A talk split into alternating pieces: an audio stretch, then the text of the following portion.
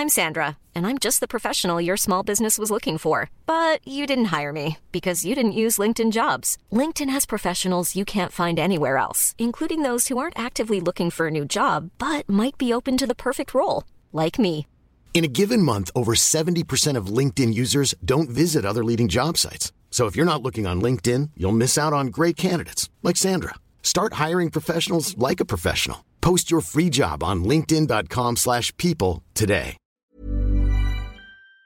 Bonsoir et bienvenue dans le podcast Culture PSG Live du lundi 6 novembre 2023, premier podcast du mois de novembre.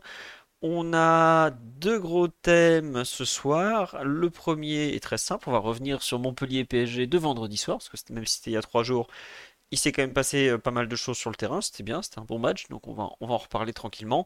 Et ensuite, on va forcément basculer sur la Ligue des Champions, semaine européenne. On aura le retour de Raphaël, notre supporter milanais qui était venu avant le premier match, qui reviendra nous parler, puisqu'il y a eu deux semaines entre les deux, qu'il y a eu pas mal de choses qui se sont quand même passées côté milanais, et parce qu'on aime bien la voir, tout simplement. Donc, Raphaël de Pronto Calcio viendra euh, nous rejoindre. Pour l'instant, on n'est que deux, comme d'habitude, ou presque en ce moment. C'est compliqué, mais il y a beaucoup de podcasts, il y a beaucoup de demandes. On a certains des vies très remplies, donc euh, on peut pas tout le temps être quatre. Donc je m'excuse, nous le sont pour enfin deux plus un nouveau qui arrive en cours d'émission. Voilà. Pour l'instant, il n'y a que Daryl. Bonsoir Daryl. Bonsoir à toutes et à tous. Voilà, donc vous commencez à le connaître, ça fait un certain temps. Bonsoir à tous sur le live, ça fait très plaisir en tout cas de, vous retrouver malgré tout. On- n'est pas énormément, mais on est là quand même.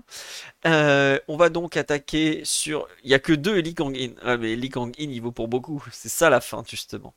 Euh, bon, on va revenir justement sur le match de vendredi soir. Je vous ai mis en, en illustration euh, le fameux Lee Kang-in qui était donc titulaire. Je vous redonne les buteurs parce que c'est quand même important. Donc, but de Lee à la dixième minute sur une passe décisive de Hakimi. J'ai pas vérifié, mais la Ligue a dû lui accorder. 2-0, 58e minute, Zaire Emery, passe décisive de Dembélé. Pas de raison qu'elle soit pas accordée non plus. Et enfin 3-0, 66e par Vitinha, passe décisive de l'ami Hakimi. Encore une fois, là non plus. Il n'y a aucune raison qu'elle ne lui soit pas accordée, puisque, euh, eh bien voilà, c'est exactement le titre de l'article de la LFP tout à l'heure. Hakimi s'invite sur le podium des meilleurs passeurs de Ligue 1 avec ses désormais, il doit en être à 4 ou 5 en Ligue 1, j'ai pas le total sous les yeux, mais euh, voilà, 4, passes en 11 journées, donc le, le 15-15 ou le 10-10 qu'on lui avait commandé en début de saison parce qu'on estimait qu'il avait ça dans les cordes, est bien parti. On va faire le fameux coup du match en hommage à Adrien qui fête son anniversaire, le, créateur, le fameux. Bah écoutez, le début de rencontre est pas du... Enfin, le score final est, lourd hein, pour, pour Montpellier, il y a, a aucun doute. Mais le début de rencontre est plutôt compliqué. Montpellier nous gêne beaucoup dans la sortie de balle. Ils ont une grosse, grosse, grosse occasion. euh, sur euh, au bout de deux minutes, un contre très rapide et tout ça, que Savanier n'arrive pas à conclure face au- dans la surface, parce qu'il tire et Mukiele, qui était une des surprises de la compo, revient à temps pour euh, repousser la chose. Et finalement, c'est pratiquement euh, le PSG prend le ballon, mais on voit qu'on est bloqué finalement. Euh, Il y a aussi un contre Montpellierin, Accor Adams, qui se retrouve en très bonne position, mais qui est hors jeu. Et finalement, on ouvre le score sur une très jolie action collective. Marquinhos pour Dembélé, Dembélé Hakimi, Hakimi le fameux centre en retrait devant la surface, comme on en fait euh, tant depuis le début de saison. Et euh, fin de Mbappé, Lee, contrôle, frappe lucarne, un but superbe dans la construction. J'ai vu qu'il même cet après-midi, je sais pas si vous m'avez vu euh, discuter sur Twitter avec un, un anglo-saxon, un ancien joueur de foot, qui fait comme ça des petites analyses euh, football européen, qui l'a élu plus beau but collectif de la semaine, qui trouvait que l'action était superbe, par exemple. Belle action. Finalement, Montpellier a du mal à s'en remettre. Euh, le PSG, je trouve, défend de mieux en mieux et il monopolise le ballon, casse les contres. Globalement, on les essore. Et on n'a pas non plus tant d'occasions que ça. On a ce fameux contre où euh, Dembélé dépose le malheureux euh, Saint-Luce, qui était rentré en jeu et qui, sans lui faire offense, n'est pas vraiment un joueur de niveau Ligue 1. Avant de frapper fort sur la main de Lecomte, qui fait un très bon arrêt. On a le corner avec la tête de Colomboigny repris par la frappe de, de Mbappé ensuite juste à côté. Mais au final, le PSG. Il y a une frappe d'Akimi aussi au sol qui est intéressante, mais on n'a pas énormément d'occasions. Et d'ailleurs, il me semble qu'en fin de match, quand je suis allé voir les expected goals, ça s'est très bien vu qu'on a 3 buts. Et je crois qu'on est à peine à 1,48 d'expected goals, donc c'est pas non plus énorme. hein. Le PSG a été plutôt euh, adroit devant les buts. ce qui n'est pas si courant. On a pu le constater la semaine précédente à Brest, où on doit mener 4 ou 5-0 à la pause et où il n'y a que 2-1. Mais toujours est-il que la deuxième mi-temps repart plutôt bien. On a une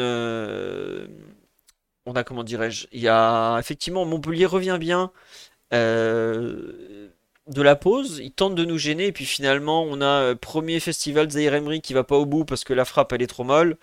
Mais euh, le deuxième festival en revanche, celui-là il va au bout parce que il n'y a pas bah, a pas photo quoi, entre les deux. Au bout d'un moment, Montpellier commence à, craquer après avoir beaucoup couru en première mi-temps. Et voilà. C'est gentil de me parler en coréen sur le live, mais j'y comprends absolument rien en coréen. Et j'ai pas le temps d'aller traduire, je suis désolé. Mais euh, lit formidable. Je vous conseille, si vous pouvez chercher sur internet, euh, sur Twitter notamment, les buts commentés en coréen. C'est. Je pense que le dénommé Lee euh, a rêvé, le commentateur a réveillé toute la Corée au moment de son but. Mais bon. non, et puis globalement, 2-0, 3-0 dès l'heure de jeu. Il y a double changement très rapide de, de Luis Enrique, puisqu'il sort quand même Lee et Colomboigny à la 62e, si je me trompe pas. Et finalement, 3-0, euh, là, euh, bah voilà, Montpellier fait rentrer des joueurs. je, ne sais pas si vous avez remarqué, mais Montpellier a, fait, a joué avec quelque chose comme 5 fils d'anciens joueurs. Donc on avait euh, au coup d'envoi, non pas au coup d'envoi, on a vu rentrer le fils de l'Aille, on a vu rentrer le fils Leroy, on a vu rentrer, je sais plus qui, un, autre. Alors il s'appelait Yeboah, mais je pense que c'était pas le fils d'Anthony Yeboah. Mais l'année dernière aussi, on avait eu le fils de Bill Chateau. Donc, je ne sais pas s'ils font un élevage de fils d'eux, mais toujours est-il que euh, ils vont jamais revenir au score. On a une dernière occasion par Fabien Ruiz, et on a enfin ce dernier mot, ce dernier but euh, refusé à Gonzalo Ramos parce qu'il y a un, un hors-jeu. Bon, ça fait 3-0, ça aurait pu faire 4. Peut-être que 3-0 est un score un peu lourd, mais malgré tout, sur la durée de la rencontre, euh, je pense que le PSG euh, a fait un match euh, bien meilleur que contre Strasbourg 15 jours plus tôt, alors qu'il y avait le même score. Et. En fait, j'ai eu l'impression de voir d'un côté la maîtrise défensive de PSG Lorient avec un peu du talent offensif qui nous avait manqué ce soir-là grâce à Dembélé, grâce à Mbappé en plus, parce que ce qu'il fait sur le premier but, par exemple, c'est vraiment très fort. Bon, une rencontre parfaitement maîtrisée pré-Ligue des Champions où on a pu gérer tout de A à Z, les blessures, le turnover, les temps de jeu pendant la rencontre, ce qui est un truc qui n'est pas forcément gagné. Euh, bon, on fait deux changements à la 62e, ce qui est quand même, allez, royal, enfin 1,61, 1,62. On fait ensuite un autre changement, 71e, on économise Marquinhos qui a joué 1h10. Euh, on fait rejouer Solaire et Ruiz comme ça un quart d'heure en fin de rencontre. Bon, allez, on aurait aimé voir euh, un peu Chirendour pour, euh, pour, pour le LOL, mais bon, globalement, une, rencontre parfaitement maîtrisée. Seul bémol, je dirais, c'est le, carton jaune que reçoit Mukiele, que, que je trouve pas du tout mérité, qui sort un peu de nulle part. Mais bon, voilà mon, point mon pouls du match, et pour une fois très positif. Daryl, je te laisse compléter un peu sur ce, ce ressenti général avant qu'on passe peut-être un peu plus en détail. Ouais, bah alors, bah, comme toi, euh, j'ai trouvé bah, que c'était un, très bon match. Hein. C'est un match quasi parfait, euh, une, une, rencontre plaisante et, euh, et gérée de, de, manière plutôt sérieuse par l'équipe. Donc, on s'était quitté après le, le, match de Brest il y a une semaine qui était donc, où on avait sorti une deuxième mi-temps de très très poussive et très compliquée, qui était, bah, je pense, la, la, la pire mi-temps de, de la saison. Donc, euh, il était nécessaire euh, pour l'équipe de, de, répondre, surtout juste avant la Ligue des Champions, et en ayant en plus euh, une, une semaine complète de préparation. Et ça a été fait de, de, fort belle manière, avec un match maîtrisé peut-être de, oui, du début à la fin, mis à part donc bah, cette, cette, occasion qu'on concède après une minute de jeu. Euh, sur un long dégagement de Lecomte où Marquinhos perd un duel et, euh, et, et, Hakimi a été euh, aspiré par, au milieu, donc il n'est pas là euh, aussi pour, pour gérer. Le, et Mafrino se retrouve en deux contre un. Et, Après, mais, voilà. Ouais, vas-y. Si je peux me permettre, c'est assez normal que Hakimi soit pas là à cet endroit-là. Hein. C'est Marquinhos pour moi nous, nous met dedans hein, sur cette action quand même. Ah, Marquinhos nous met dedans, mais, euh, mais en fait, l'ailier gauche, il y a une déviation donc d'Adams pour pour l'ailier gauche qui lui est tout seul vraiment. Et euh, en fait, s'il est tout seul, c'est parce que euh, Hakimi est, est, est, monté au milieu euh, pour, sur le pressing.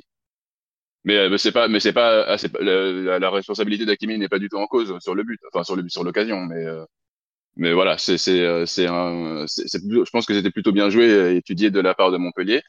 Et, euh, et, et, après ce, ce, ce petit, cette, petite frayeur, on s'est d'ailleurs bien adapté. Et y a, on a, on a plus revu ça. Même sur les, les, les longs dégagements de Lecomte comme ça, Hakimi est resté plus bas et ça, et ça a été très bien géré. Mais donc euh, voilà, ça a été un match euh, globalement euh, maîtrisé. trois points bah, qui été très important en ouverture de journée, surtout que au final Nice et Monaco se sont imposés également. Donc c'était important de, de, de, de, prendre ces points-là. on a eu droit à des buts, bah, des buts magnifiques. Les trois sont et même le, le quatrième refusé sont, sont tous le, le fruit de de, de, de mouvements collectifs euh, de, de, de, grande qualité. À chaque fois impulsé d'ailleurs par, euh, par Dembélé, dont, dont, on reparlera de la performance. Ah donc, oui. Euh, ah oui, oui, il va falloir en discuter. Et donc, on, bah, c'est voilà, on continue notre euh, notre série de, de victoires euh, depuis le, bah, le match contre Newcastle. Euh, de rien, on est sur cinq victoires consécutives avec à chaque fois trois buts marqués. Donc euh, on a là on a clairement euh, bien lancé la saison. On est sur une sur une série vraiment très positive. Euh, là tous les voyants sont, au vert avant euh, le, match contre le Milan AC. Et, euh, et, et à l'entame de, ce mois de novembre, on va avoir un calendrier assez chargé et, et compliqué qui, qui, va être basé. Il y, a eu, il y a eu un article sur le sur le site à, à ce sujet-là et donc c'est, voilà ça va être un mois très important dans, dans cette première partie de saison. Et donc euh, c'est parfait de, de commencer euh, dans, dans, les, dans, les, meilleures conditions euh, avec euh, une prestation collective euh, plutôt emballante. même si voilà, on n'a pas eu de, énormément d'occasions, comme tu l'as dit dans le coup du match. Et je pense qu'on n'a on n'a pas d'occasion considérée comme nette, en tout cas selon Opta ou les, les autres instituts statistiques. Mais voilà, c'est on a on a été plutôt réaliste les buts sont, sont, sont mérités, même si le score peut paraître peut-être un peu lourd. Euh, il, il, témoigne, je trouve, de, voilà, d'une maîtrise euh, totale de, de, la rencontre euh, et euh, voilà, du fait que qu'on a réussi à quasiment totalement annihiler Montpellier sur, sur, sur, ce match.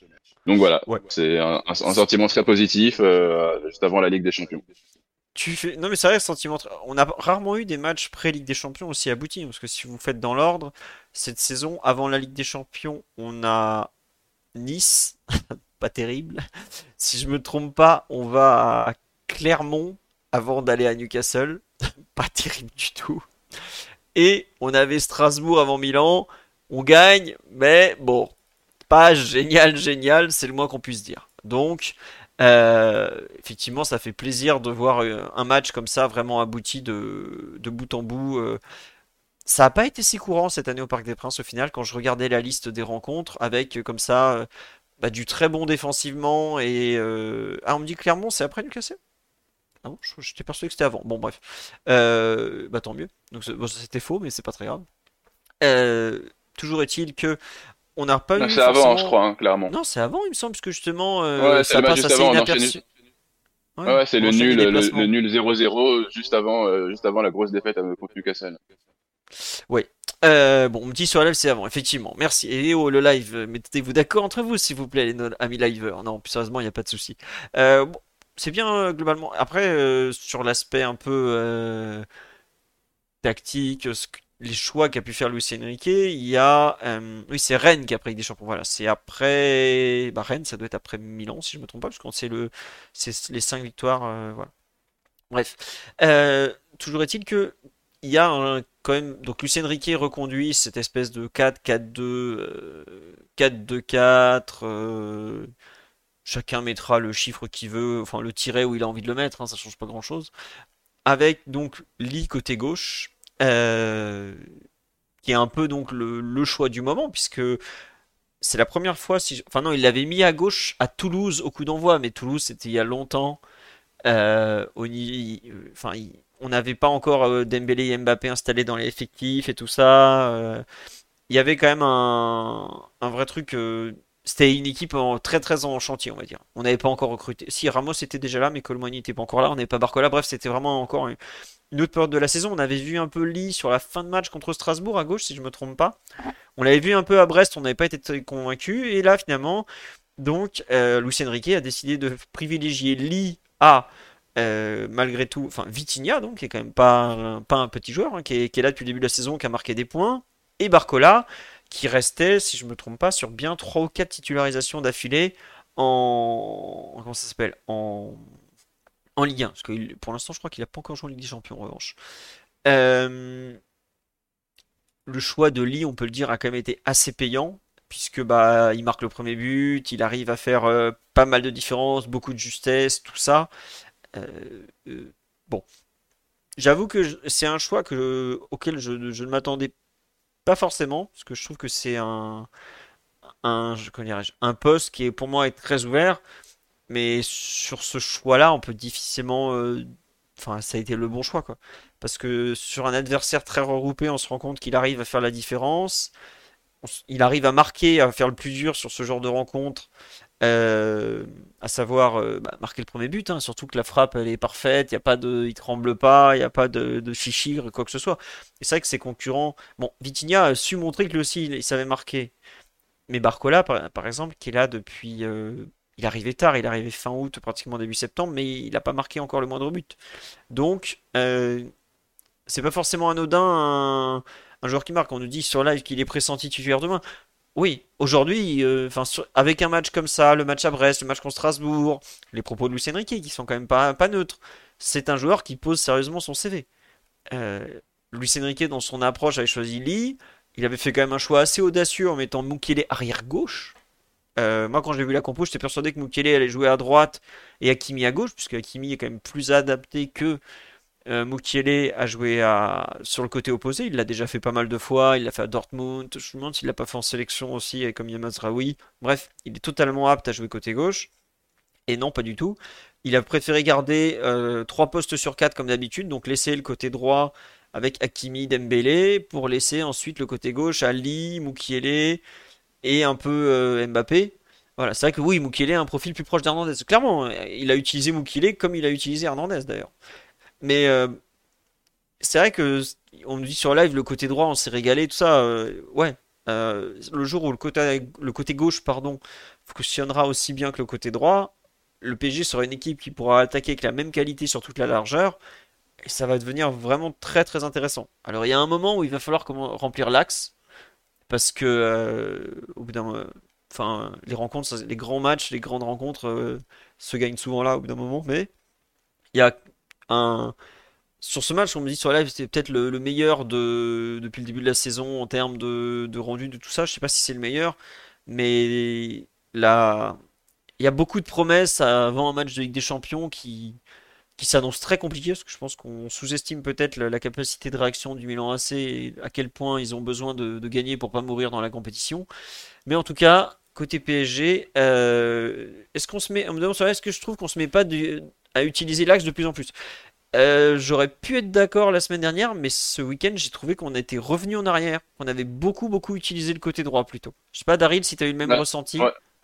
ouais, moi c'est pareil, justement. J'allais rebondir sur ça. je trouve que sur ce match-là, c'est vraiment les côtés, et notamment le côté droit, qui ont été. Euh, qu'on a essayé d'exploiter. Alors, euh, a été un peu plus présent que que sur les matchs précédents, euh, notamment avec ballon, bah, sans ballon, et on, on a retrouvé la version habituelle, mais, même, avec ballon, il a été, euh, il a été très sobre, euh, mais on a, on n'a pas, et, il était plutôt seul parce que Zahir Emery a joué plus haut, donc euh, je n'avais pas trouvé qu'on avait plus exploité l'axe que, que d'habitude. pour moi, c'était vraiment les côtés comme d'habitude. Bah, D'ailleurs, c'est un peu, euh, il y a un article là, pardon, qui, qui est sorti, que Dan a sorti sur l'équipe tout à l'heure. Euh, je l'ai pas, j'ai pas encore lu là, mais qui parle justement de du, du fait qu'on est une équipe euh, donc bah, de possession. Euh, on est les, je crois qu'on a apparemment le plus le plus haut taux de possession en, Europe sur, dans les cinq grands championnats.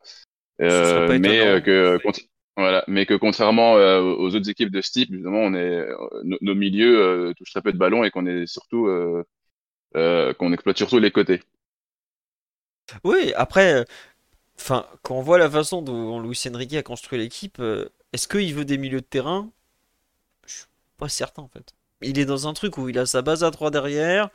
c'est deux couloirs très occupés et puis le milieu, enfin l'axe et même le milieu en général, ils sont là pour contre-presser, mais quand il s'agit de construire, on a l'impression qu'il est un peu, euh, pour l'instant en tout cas, abandonné cette, cette zone. Euh, j'avoue que j'ai pas encore je sais pas si c'est. Ouais. Ouais, je sais pas si c'est vraiment sa volonté ou si c'est euh, une, adaptation au profil, au profil des milieux de terrain qu'il a à, sa disposition, tout simplement. On n'a pas vraiment de, de, bah, de, de, de, milieu régulateur. on n'a plus d'un profil à la Verratti qui permet vraiment de, de, de, de contrôler le, le, milieu de terrain et de, et de gérer le tempo euh, à partir de cette zone-là. Ouais, c'est marrant, tu vois, c'est que euh, j'en parlais avec Victor, de, l'excellent analyste tactique de, derrière première-touche.com, qui, en regardant les matchs amicaux cet été, premier truc qu'il a dit, il fait C'est bizarre, dans l'animation de Lucien Riquet, on dirait qu'il veut faire quelque chose sans milieu de terrain. Depuis, on a eu un échantillon de 15 matchs, à peu près. Hein. Et plus le temps passe, plus je trouve que en fait, ouais, c'est ça. Il n'y a pas de. C'est pas une... Je pense que c'est pas une question d'adaptation. Pardon, il a regardé l'effectif peut-être et il a dit bah par rapport à ce que j'ai sous la main, peut-être par rapport aux joueurs de côté qu'il a vu, par rapport à certaines choses, est-ce que finalement le but euh, jouer absolument l'axe ou même utiliser les milieux, c'est pas forcément ce qu'on veut au final. Et tes joueurs les plus créatifs sont pas des axios dans ce PSG là en fait. Euh, bon, allez, Lee peut jouer un peu plus dans l'axe. Dembélé euh, va pas forcément tout le temps longer la ligne, mais et aujourd'hui ce sont eux tes joueurs créatifs, même même Vitinha qui est quand même plutôt un joueur qui, fait avancer le jeu par la passe, tout ça. C'est pas un joueur que tu vas mettre totalement dans l'axe et on le voit euh, aujourd'hui plus sur un côté, tout ça. Il y a des profils qu'on n'a pas, mais effectivement aujourd'hui le PSG est une équipe qui attaque par les côtés. Et alors les fans de Passmap vont dire euh, oh, là, ils attaquent en U Ouais, mais c'est pas très grave d'attaquer en U si tes meilleurs joueurs sont sur les côtés, tu vas pas attaquer dans l'axe pour faire plaisir au Passmap. Donc euh, aujourd'hui, le PSG fait la, différence par ses côtés. Ça risque, je pense, d'être problématique au bout d'un moment parce que bah, tu restes par définition plus loin du but que quand tu es dans l'axe. Hein. Mais euh, avec, l'envol, c'est même plus un envol à ce niveau-là l'explosion interstellaire de Warren Zaire peut-être qu'on verra euh, le PSG jouer un peu plus dans l'axe. Et il y a comme ça des bouts de, match où on voit que d'un coup on se met à exploiter l'axe avec Mbappé, euh, ou en tout cas on sait revenir dans l'axe à la fin pour conclure. Donc effectivement oui, comme dit sur live, si on avait Lewandowski en neuf et De Bruyne au milieu, ça serait différent. Oui, on n'a pas des joueurs qui aujourd'hui un volume de jeu monstrueux en termes de ballon touché, de bonifié, de comment faire avancer la balle, tout ça, qui joue dans l'axe. Enfin, si vous regardez le premier match contre l'Orient, que vous voulez le revoir, faut, faut être solide sur les appuis hein, pour le revoir. Mais on voit par exemple que euh, Ougarté, je crois, il touche 120 ballons. Pareil à Toulouse, la semaine d'après, il touche beaucoup la balle. Et le troisième match contre Lens, tout de suite, Lucien Riquet, il arrête. Je crois que d'un coup, il passe à 70 ballons et on se met à attaquer par les côtés il est pas bête. Hein. Il a bien vu que la force de Ougarté, c'était pas d'avoir le ballon dans les pieds. La force d'Ougarté, c'est l'équilibre défensif, le contre-pressing, la capacité à sentir les coups comme euh, très très peu de joueurs sur la planète. Bon, bah il s'adapte. Euh, il a bien vu que Dembélé, Hakimi côté droit, ça marchait. Il va pas s'amuser à casser le duo par plaisir. Il les met ensemble. Le PSG, quand ils ont besoin de construire, eh ben il s'appuie sur ça.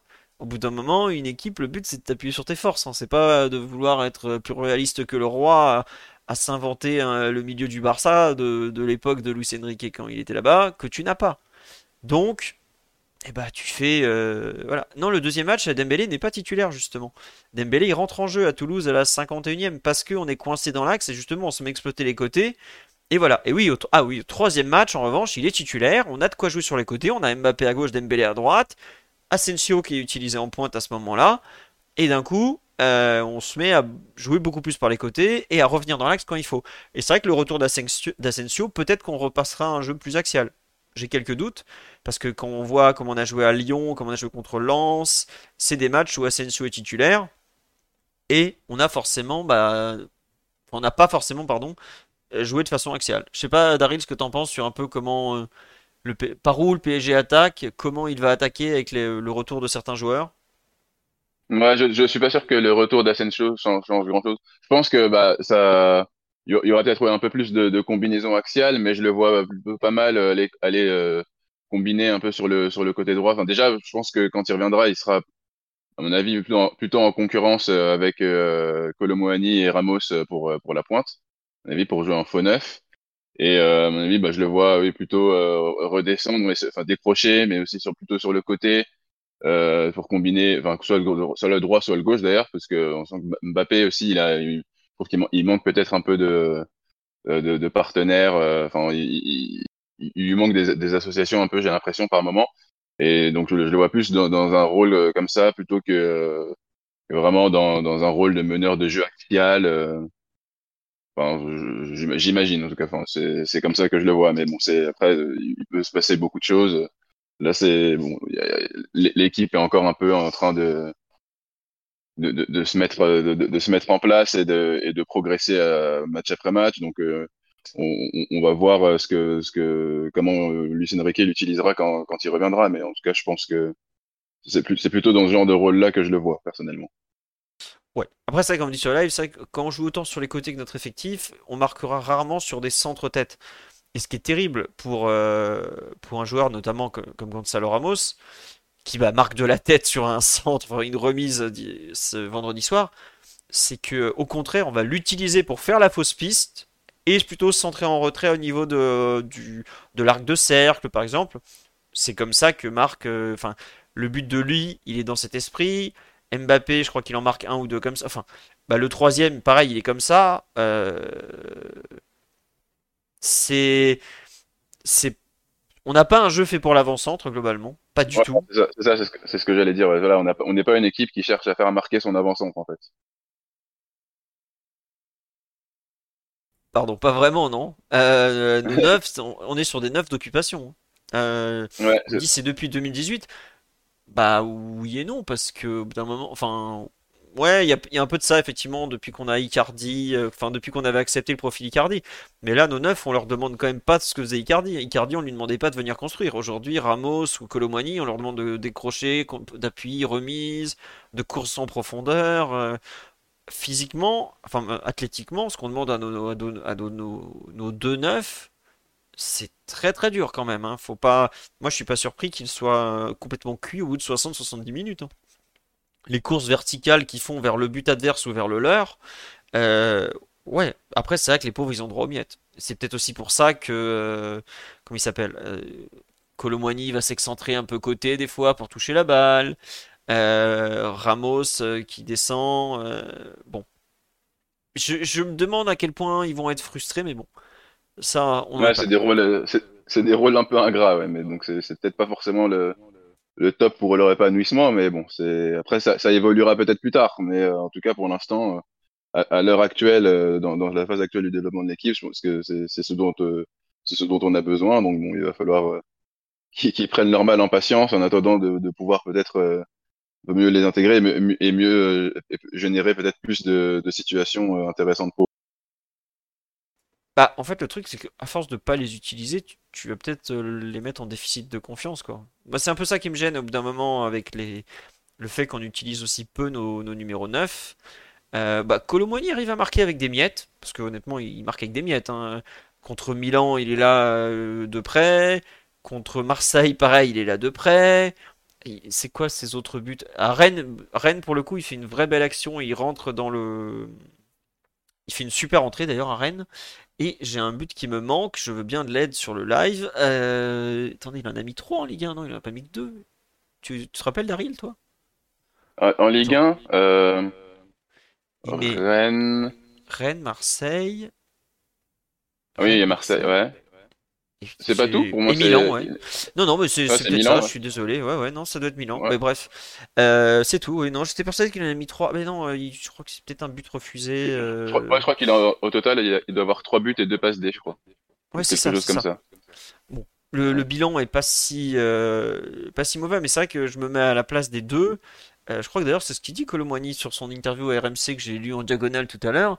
Euh, bah oui, c'est un rôle que j'apprends, que j'ai voulu apprendre, parce que à Francfort je jouais pas comme ça, hein, c'est sûr. Beaucoup moins de dos au but, beaucoup plus de liberté, tout ça. Bon, ils font. Voilà. Moi j'espère juste qu'ils vont pas être frustrés au bout d'un moment. Quoi. Euh, ouais, bah, Oui, vas-y, vas-y. Ouais, non, j'allais dire juste, bah c'est. Après, en fait, en tant que tant que l'entraîneur en fait est satisfait, parce que bon, c'est sûr que au niveau en fait de, de l'appréciation de leur performance par la presse et le grand public, oui, ils vont, c'est, c'est, ils vont un peu en, partie, en pâtir au, au, niveau des notes, et des statistiques, etc. Mais mais tant que l'entraîneur euh, est, satisfait d'eux et qui, réussit à, à, faire en sorte qu'il conserve euh, la, la, confiance, à mon avis, ce sera pas trop problématique. En tout cas, faut, faut pas que la situation, voilà, s'éternise, euh, s'éternise trop. Mais voilà, si, si c'est utile à l'équipe, qu'on continue à enquiller les victoires, ce, ce, sera bien plus simple à accepter. Pas mal de réactions sur live, je, vous lis. On dit si l'équipe gagne, ils ne seront pas frustrés rappelez-vous, Cavani, quand il jouait sur un côté, on gagnait 80% euh, des matchs, hein, et euh, il était archi frustré parce qu'il n'était pas dans son rôle, justement. Donc euh, voilà. après, c'est entre guillemets, c'est aussi à eux de, bah, de faire plus, de donner plus, d'être intouchable, indiscutable, de devenir un vrai poids dans l'équipe.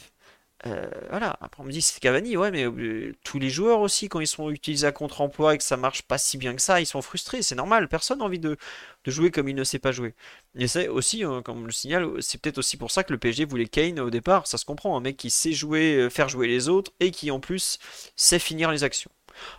Après, il a voulu aller au Bayern, il a, pris un très bon salaire, 4 ans de contrat ou 5 ans, je sais plus voilà, on peut pas avoir tout ce qu'on veut, hein, c'est comme ça. On fera avec ça, et puis bah, c'est pas mal. Et c'est vrai que je suis pas sûr que Kane, à 30 ans passés, serait en mesure d'avoir l'abattage défensif des deux autres. Donc, euh, très bonne question.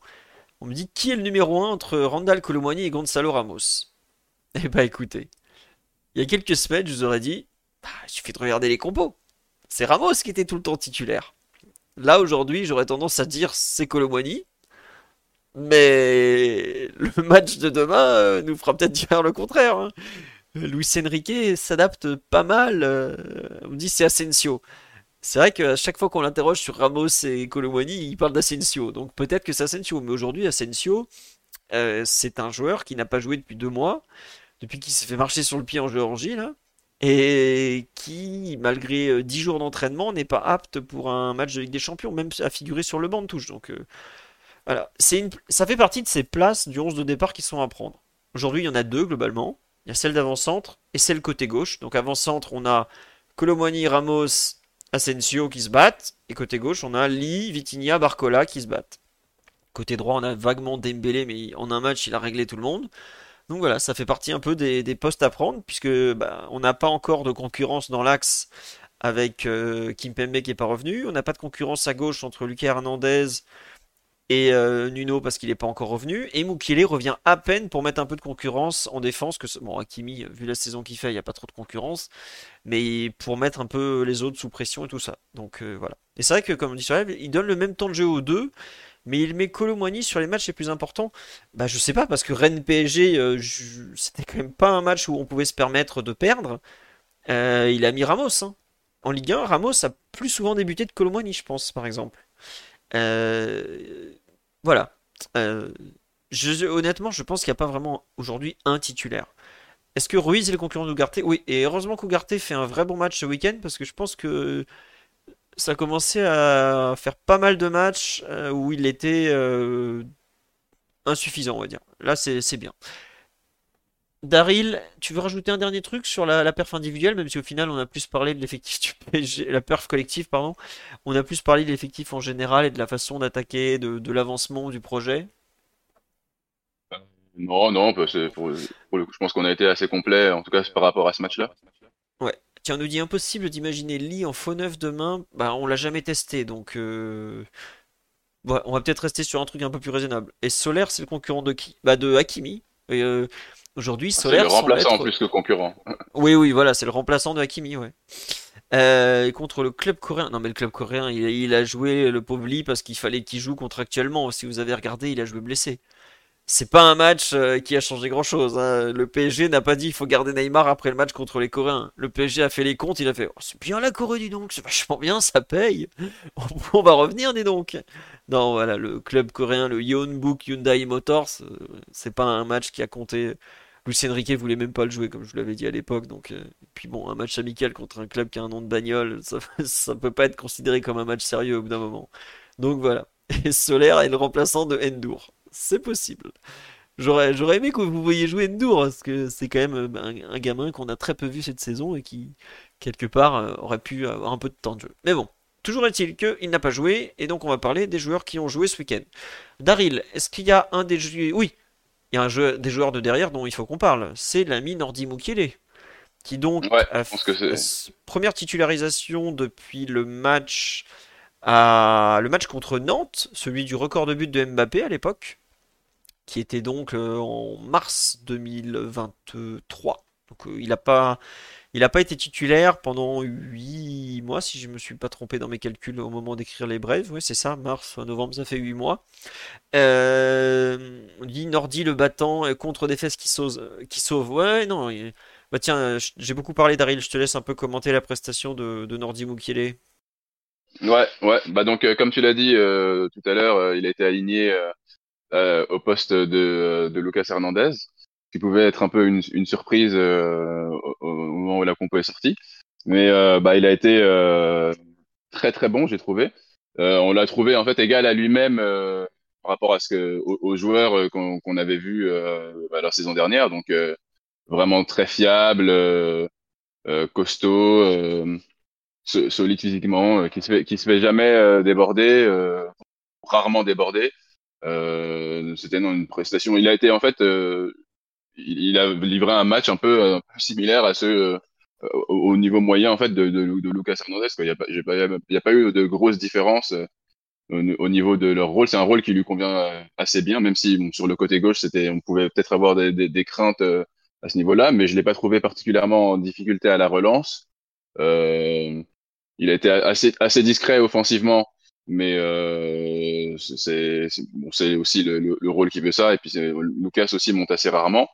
Euh, donc euh, non, c'était c'était très positif pour lui, un, un bon retour euh, à la compétition. Je, je pensais pas qu'il était en mesure euh, de, de jouer euh, tout un match, parce que jusque là, il avait, il était seulement rentré sur des sur des fins de rencontre. ouais, 5-10 minutes. 10, 20 minutes. Ouais, voilà, ouais, ouais peut-être même pas 10, 10 peut-être même pas 20 minutes. Donc je, je, pensais qu'il serait qu'il serait peut-être cuit à la, à la 60e, mais au final, c'est on a reposé Marquinhos et lui est, est resté jusqu'au bout, si je dis pas de bêtises. Donc euh, c'est vraiment très positif euh, pour lui euh, et comme pour l'équipe en général. D'autant plus qu'on a perdu Danilo là jusqu'à la jusqu'à la trêve. Donc non, je, je, suis très content de, de l'avoir, qu'on ait pu le revoir et qu'il ait livré une prestation aussi solide pour son retour. Ouais, euh, comme dit là, c'est vrai qu'il était motivé d'affronter son ancien club. C'est quelque chose qu'on peu ont relevé, mais Nordi et Mukiele, c'est une belle histoire. Parce que il n'a pas été formé là-bas, parce que j'ai failli vous écrire ça dans les perfs individuels, mais non, il a été formé au Stade Lavallois, brillant leader de Ligue 2 à l'époque où. Enfin, c'était un moment maintenant, parce qu'il il a 25 ans, Nordi, il est de 98, si je me trompe pas.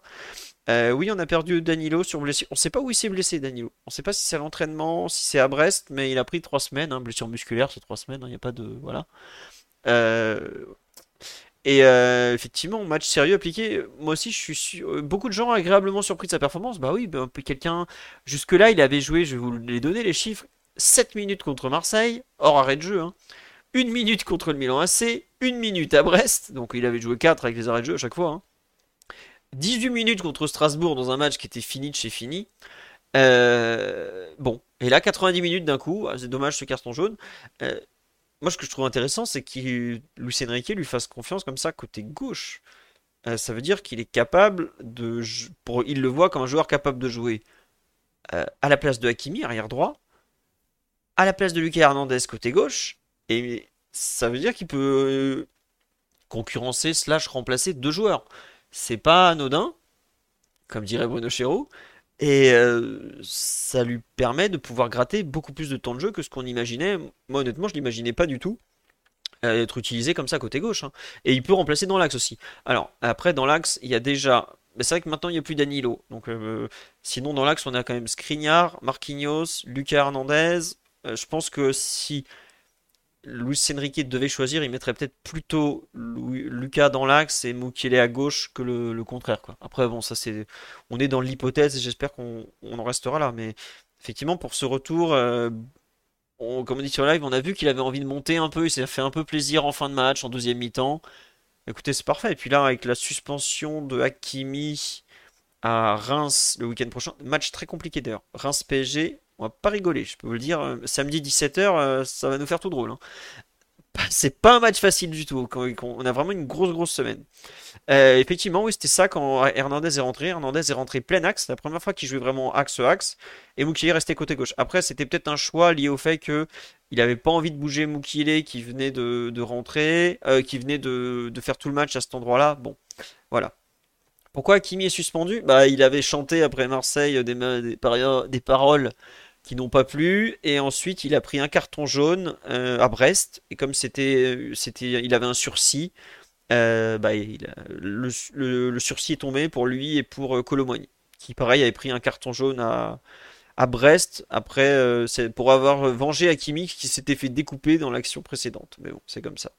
Voilà. Euh, non, oui, euh, vraiment excellent retour de Mukiele. On espère le revoir. On espère surtout pour lui que les blessures vont le laisser tranquille parce que ça reste un joueur qui, depuis son arrivée à Paris, a rarement déçu, mais a beaucoup été blessé. Donc, on espère pour lui que ça va aller mieux. Euh, Daryl, il y a un autre joueur dont tu veux parler. Bah, juste, moi je vais en parler en vitesse. Je... C'est Ugarte.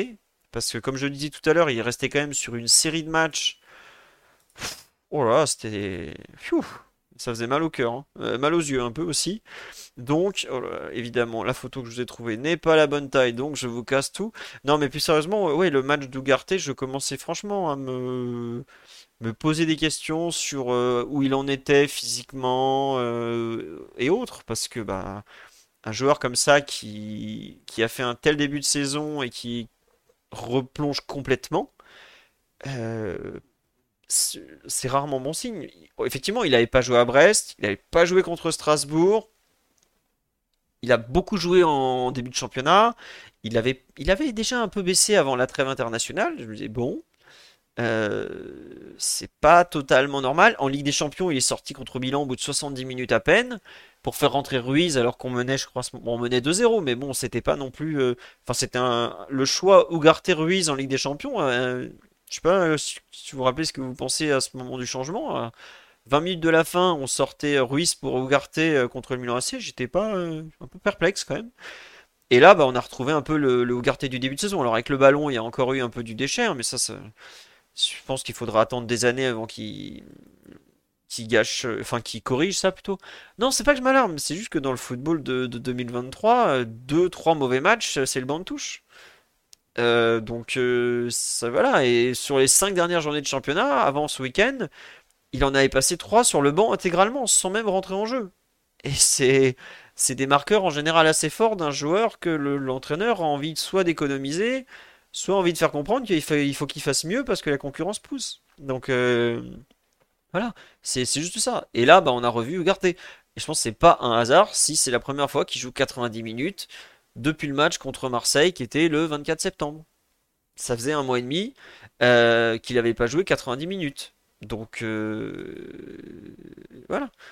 C'est besoin de souffler, je l'entends quand on joue pas un match. Quand on en a deux, trois d'affilée où on joue pas une minute, c'est qu'il y a un peu plus que besoin de souffler. Il y a peut-être un joueur qui a, qui a, qui a beaucoup de mal en dehors à ce moment-là ou qui joue un peu blessé ou ce genre de choses. Et c'est pas qu'il n'y a pas d'inquiétude, c'est juste que au bout d'un moment, c'est la réalité du terrain et face à lui, il avait un joueur comme Fabian Ruiz qui était en train de d'enchaîner les bonnes prestations et qui jouait de plus en plus. Donc euh, c'est juste qu'il doit réagir au bout d'un moment et faire des bons matchs. Donc euh, bah là, il n'y a pas eu, il a pas eu de, y a rien eu à dire sur Ugarte quoi. Donc euh, c'était un vrai bon match dans, dans son style où il, il récupère beaucoup de ballons, où il est capable justement de par sa présence de nous faire jouer très très haut sur le terrain. Et ça a été super parce que bah, derrière on a vu que Skriniar, Marquinhos et Mukiele ils ont ramassé les miettes comme on les avait pas vu faire depuis bah, le mois de, septembre par exemple. Donc top top top. Ouais, vraiment genre de, match qui, fait plaisir pour lui quoi. Daryl, tu veux rajouter quelque chose sur euh, l'ami Manuel? Non, bah, je suis d'accord avec toi. C'était, prestations euh, dernièrement étaient un peu décevantes. Euh, bon, je ne sais pas pour quelle raison, mais euh, euh, voilà, Fa- Fabian, qu'on ne voyait pas vraiment comme une option, en tout cas comme une vraie option de concurrence en début de saison, commençait quand même à, à, à se rapprocher, à devenir un peu plus menaçant. Donc, Je sais pas si c'est ce qui a poussé Ugarte ou pas à, à, se bouger un peu plus. Et, mais en tout cas, voilà, ça fait plaisir de, de le retrouver euh, à ce niveau-là. Et en plus, bon, on, a, on sait maintenant que Fabian est, euh, qu'on peut euh, compter euh, sur lui, en tout cas dans, dans, dans certaines circonstances face à certains types d'adversaires. Donc euh, voilà, c'est que du, du, positif pour pour le PSG. Et donc c'est il revient, Ugarte revient en tout cas au, au, meilleur moment, on revient en forme au meilleur moment juste avant d'affronter Milan. Donc là là il a il a assuré sa place pour pour ce match, donc c'est très bien. Pour vous donner une idée de la baisse d'importance du joueur, à la fin, avant la trêve internationale de septembre, je crois, ou juste après, Ugarte était dans les, 4, les 3 ou 4 joueurs du PSG qui avaient été le plus utilisés. Là, à cet instant, en termes de temps de jeu, il est passé 1, 2, 3, 4, 5, 6, 7, 8, 9, 10. C'est le 11e temps de jeu du PSG sur la saison désormais. Il a moins joué que Dembélé, qui est pourtant arrivé en cours de saison. Et en termes de temps de jeu, il est, euh, bon, il est loin devant Gonzalo Ramos, mais il a joué désormais que 11 matchs. Euh, voilà, c'est juste que je vous dis pas qu'il est. Mais il a eu une baisse de forme, et ça arrive, c'est normal. Mais on est au PSG. Tu peux pas, si t'enchaînes 3 4 mauvais matchs, Vitinha a même pas fait 3-4 mauvais matchs, il est parti sur le banc de touche parce que bah il y a de la concurrence quoi des intouchables dans le 11 de départ, euh, il y en a 2, euh, 3, peut-être 4. Euh, Probablement un peu plus en ce moment parce que par exemple en défense il manque des joueurs. Mais ça va très vite. Hein. Ça va très très vite hein, au PSG. Regardez après les deux matchs un peu ratés de Dembélé contre... C'était genre Strasbourg et Brest où il fait une entrée vraiment pas bonne on commence à se dire, ouais, il faut mettre Lee, tout ça. Bon, là, il a fait un super match vendredi, ça lui a permis de regagner du crédit. Mais euh, ça peut aller vite dans un sens comme dans l'autre. Voilà, c'est juste ça. C'est, je vous dis pas qu'il doit être remplaçant tout, mais c'est juste que c'est bien de le voir refaire un match du niveau du Ugarte qu'on avait vu au mois d'août, qui est effectivement un joueur qui est imbougeable du 11 de départ. Parce que ce qu'il fait vendredi soir, il n'y a que lui qui peut le faire dans l'effectif. Ce qu'il faisait ces derniers temps, il n'y avait pas que lui qui pouvait le faire dans l'effectif. Quand il perd, euh, quand il passe de 15 ballons récupérés à 5, enfin je schématise, hein, je, même je caricature, 5 ballons récupérés, euh, c'est des stats que d'autres joueurs dans l'effectif peuvent faire. Et des joueurs qui notamment jouent à son poste. Est-ce que l'ami Blazeman est là? Le, le, grand forumeur. Blaise, ouvre le micro. On t'attend. Bon, bah, évidemment, on a, on a un nouveau, ça ne marche pas. Vous vous doutez bien que la technique de culture PSG n'est toujours pas là. Oui, Blaise. Tu m'entends? Ah, Oui, on t'entend. Très bien, même. Salut les gars. Rebonsoir. Bon, donc bienvenue dans le podcast. Je sais pas comment on t'appelle ici. Merci beaucoup. Il n'y a pas de souci. Euh, donc pour ceux qui ne le savent pas, oui, c'est Blazeman du forum. Oui, c'est lui. Celui qui connaît le national et les coins les plus sombres de Normandie. C'est bien lui. D'ailleurs, d'ailleurs, en deuxième du national, je vous recommande de les suivre.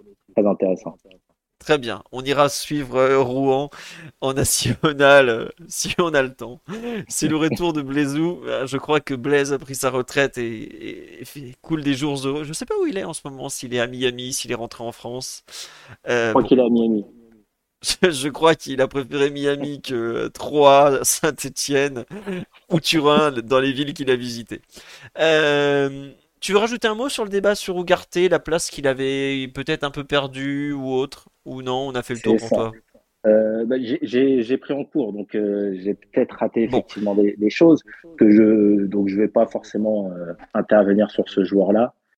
Eh bien, écoute, on va, parler du probable meilleur joueur de, de vendredi soir, à savoir Ousmane. Euh, je vous En fait, on fait pas un thème. Euh, le volume de Blaise, je vais le remonter s'il est un peu bas, il n'y a pas de souci. On fait pas un thème euh, Zaire pour une raison très simple c'est que globalement, il a fait un peu le même match, voire on l'a pas beaucoup vu. Il a mis un très joli but, mais il n'y a pas forcément de quoi s'arrêter sur sa prestation. On va, je vous dis honnêtement, on va faire Dembélé, Lee, et après, on va rapidement passer sur Milan AC PSG. Raphaël est chaud bouillant. Ça fait 15 jours qu'il m'envoie des messages. Il veut nous parler de l'accueil de Donnarumma. Donc, mon cher Blaise, parce qu'on va t'appeler Blaise, c'est trop stylé comme nom. Euh, je te laisse parler du match d'Ousmane. Là, là c'est une, une, belle entrée en matière, parce qu'effectivement, euh, je suis plutôt euh, un fan, un fan du joueur. pas tant de ce qu'il est, on va dire, dans les, dans les esprits des uns et des autres, comme quoi il serait un crack de la trempe peut-être de Kylian ou autre. C'est vrai qu'il a eu des fulgurances très très jeunes qui ont pu laisser penser qu'Ousmane Dembélé était un joueur rare, mais il, il c'est pas un joueur rare. Et je lis beaucoup et j'entends beaucoup de personnes dire qu'ils sont surpris par sa discipline, par le fait qu'il arrive à interpréter euh, un rôle très précis, d'être très discipliné. Sauf que c'est l'évolution des joueurs. C'est plus le même joueur qu'à et c'est plus du tout le même joueur qu'à Dortmund où il a eu un, coach qu'on a connu qui lui a permis de, bah, de faire des, des, statistiques et en tout cas, en tous les cas, une saison absolument all-time. Ousmane Dembélé, c'est un joueur qui facilite tout. Et euh, moi, c'est ça que j'aime. Et euh, pour reparler, pour resituer pour vendredi, par rapport à vendredi, ça a été le rayon de soleil. Chaque fois qu'il a touché le ballon, ça a été le joueur le plus percutant, le joueur capable de trouver les autres, de connecter l'équipe entre la phase défensive, en tout cas la phase de, de, relance, la phase de préparation, et puis, et puis la phase qui, qui, qui est la plus dangereuse, c'est-à-dire aux abords de la surface ou dans la surface. Et, et là où Ousmane il a été encore meilleur que les autres fois, c'est que après on, pourra toujours euh, regarder effectivement comptabiliser le nombre de ballons perdus, mais c'est qu'il a été ultra efficace. Moi j'ai trouvé qu'il a eu un très très peu de déchets par rapport à son taux de son taux de, de tentative, et, et c'est là où je l'ai je l'ai trouvé bah, meilleur que ce qu'il a pu faire à son arrivée, où je l'ai trouvé déjà très intéressant. Mais vendredi, pour moi, c'est son, son meilleur match. Et l'opposition ou pas l'opposition, moi, je suis d'avis que quand un joueur il prend le ballon ou qu'il leur défie un autre, la qualité qu'il va montrer, euh, il n'y a pas de, a pas de débat sur le, le, la personne en face. Après, oui, effectivement, c'est pas, demain, s'il devait jouer euh, euh, face à l'équivalent de Kyle Walker sur son côté, ce serait beaucoup plus compliqué. Mais en tous les cas, pour vendredi, Ousmane Dembélé, ce qu'il a pu créer pour l'équipe, pour lui, parce que je pense que c'est un match qui lui a fait du bien, c'est du top niveau. Ah, ça fait plaisir quand on parle comme ça. Mais c'est vrai que il a été. Euh, tu dis c'est son meilleur match. Moi, je sais que je l'avais adoré contre Lens en début de saison, où justement, euh, tu sais, c'est un peu comme Ougarté. On a l'impression qu'il était dans un baisse de forme, euh, un peu, un, peu le, mauvais, le mauvais Dembélé, où on voyait un peu les, défauts ressortir. Et là, le match qu'il fait vendredi, c'est ça fait vraiment plaisir parce que tu vois euh, toute la créativité du joueur, mais en même temps sa capacité à pas pénaliser l'équipe. Enfin, c'est pas le entre guillemets le, créatif bête qui est là, qui va tenter le dribble à chaque fois pour dire je suis un dribbleur machin. Non, c'est vraiment un joueur qui qui s'inscrit collectivement, comme tu l'as bien dit, et c'est vrai que il régale sans marquer.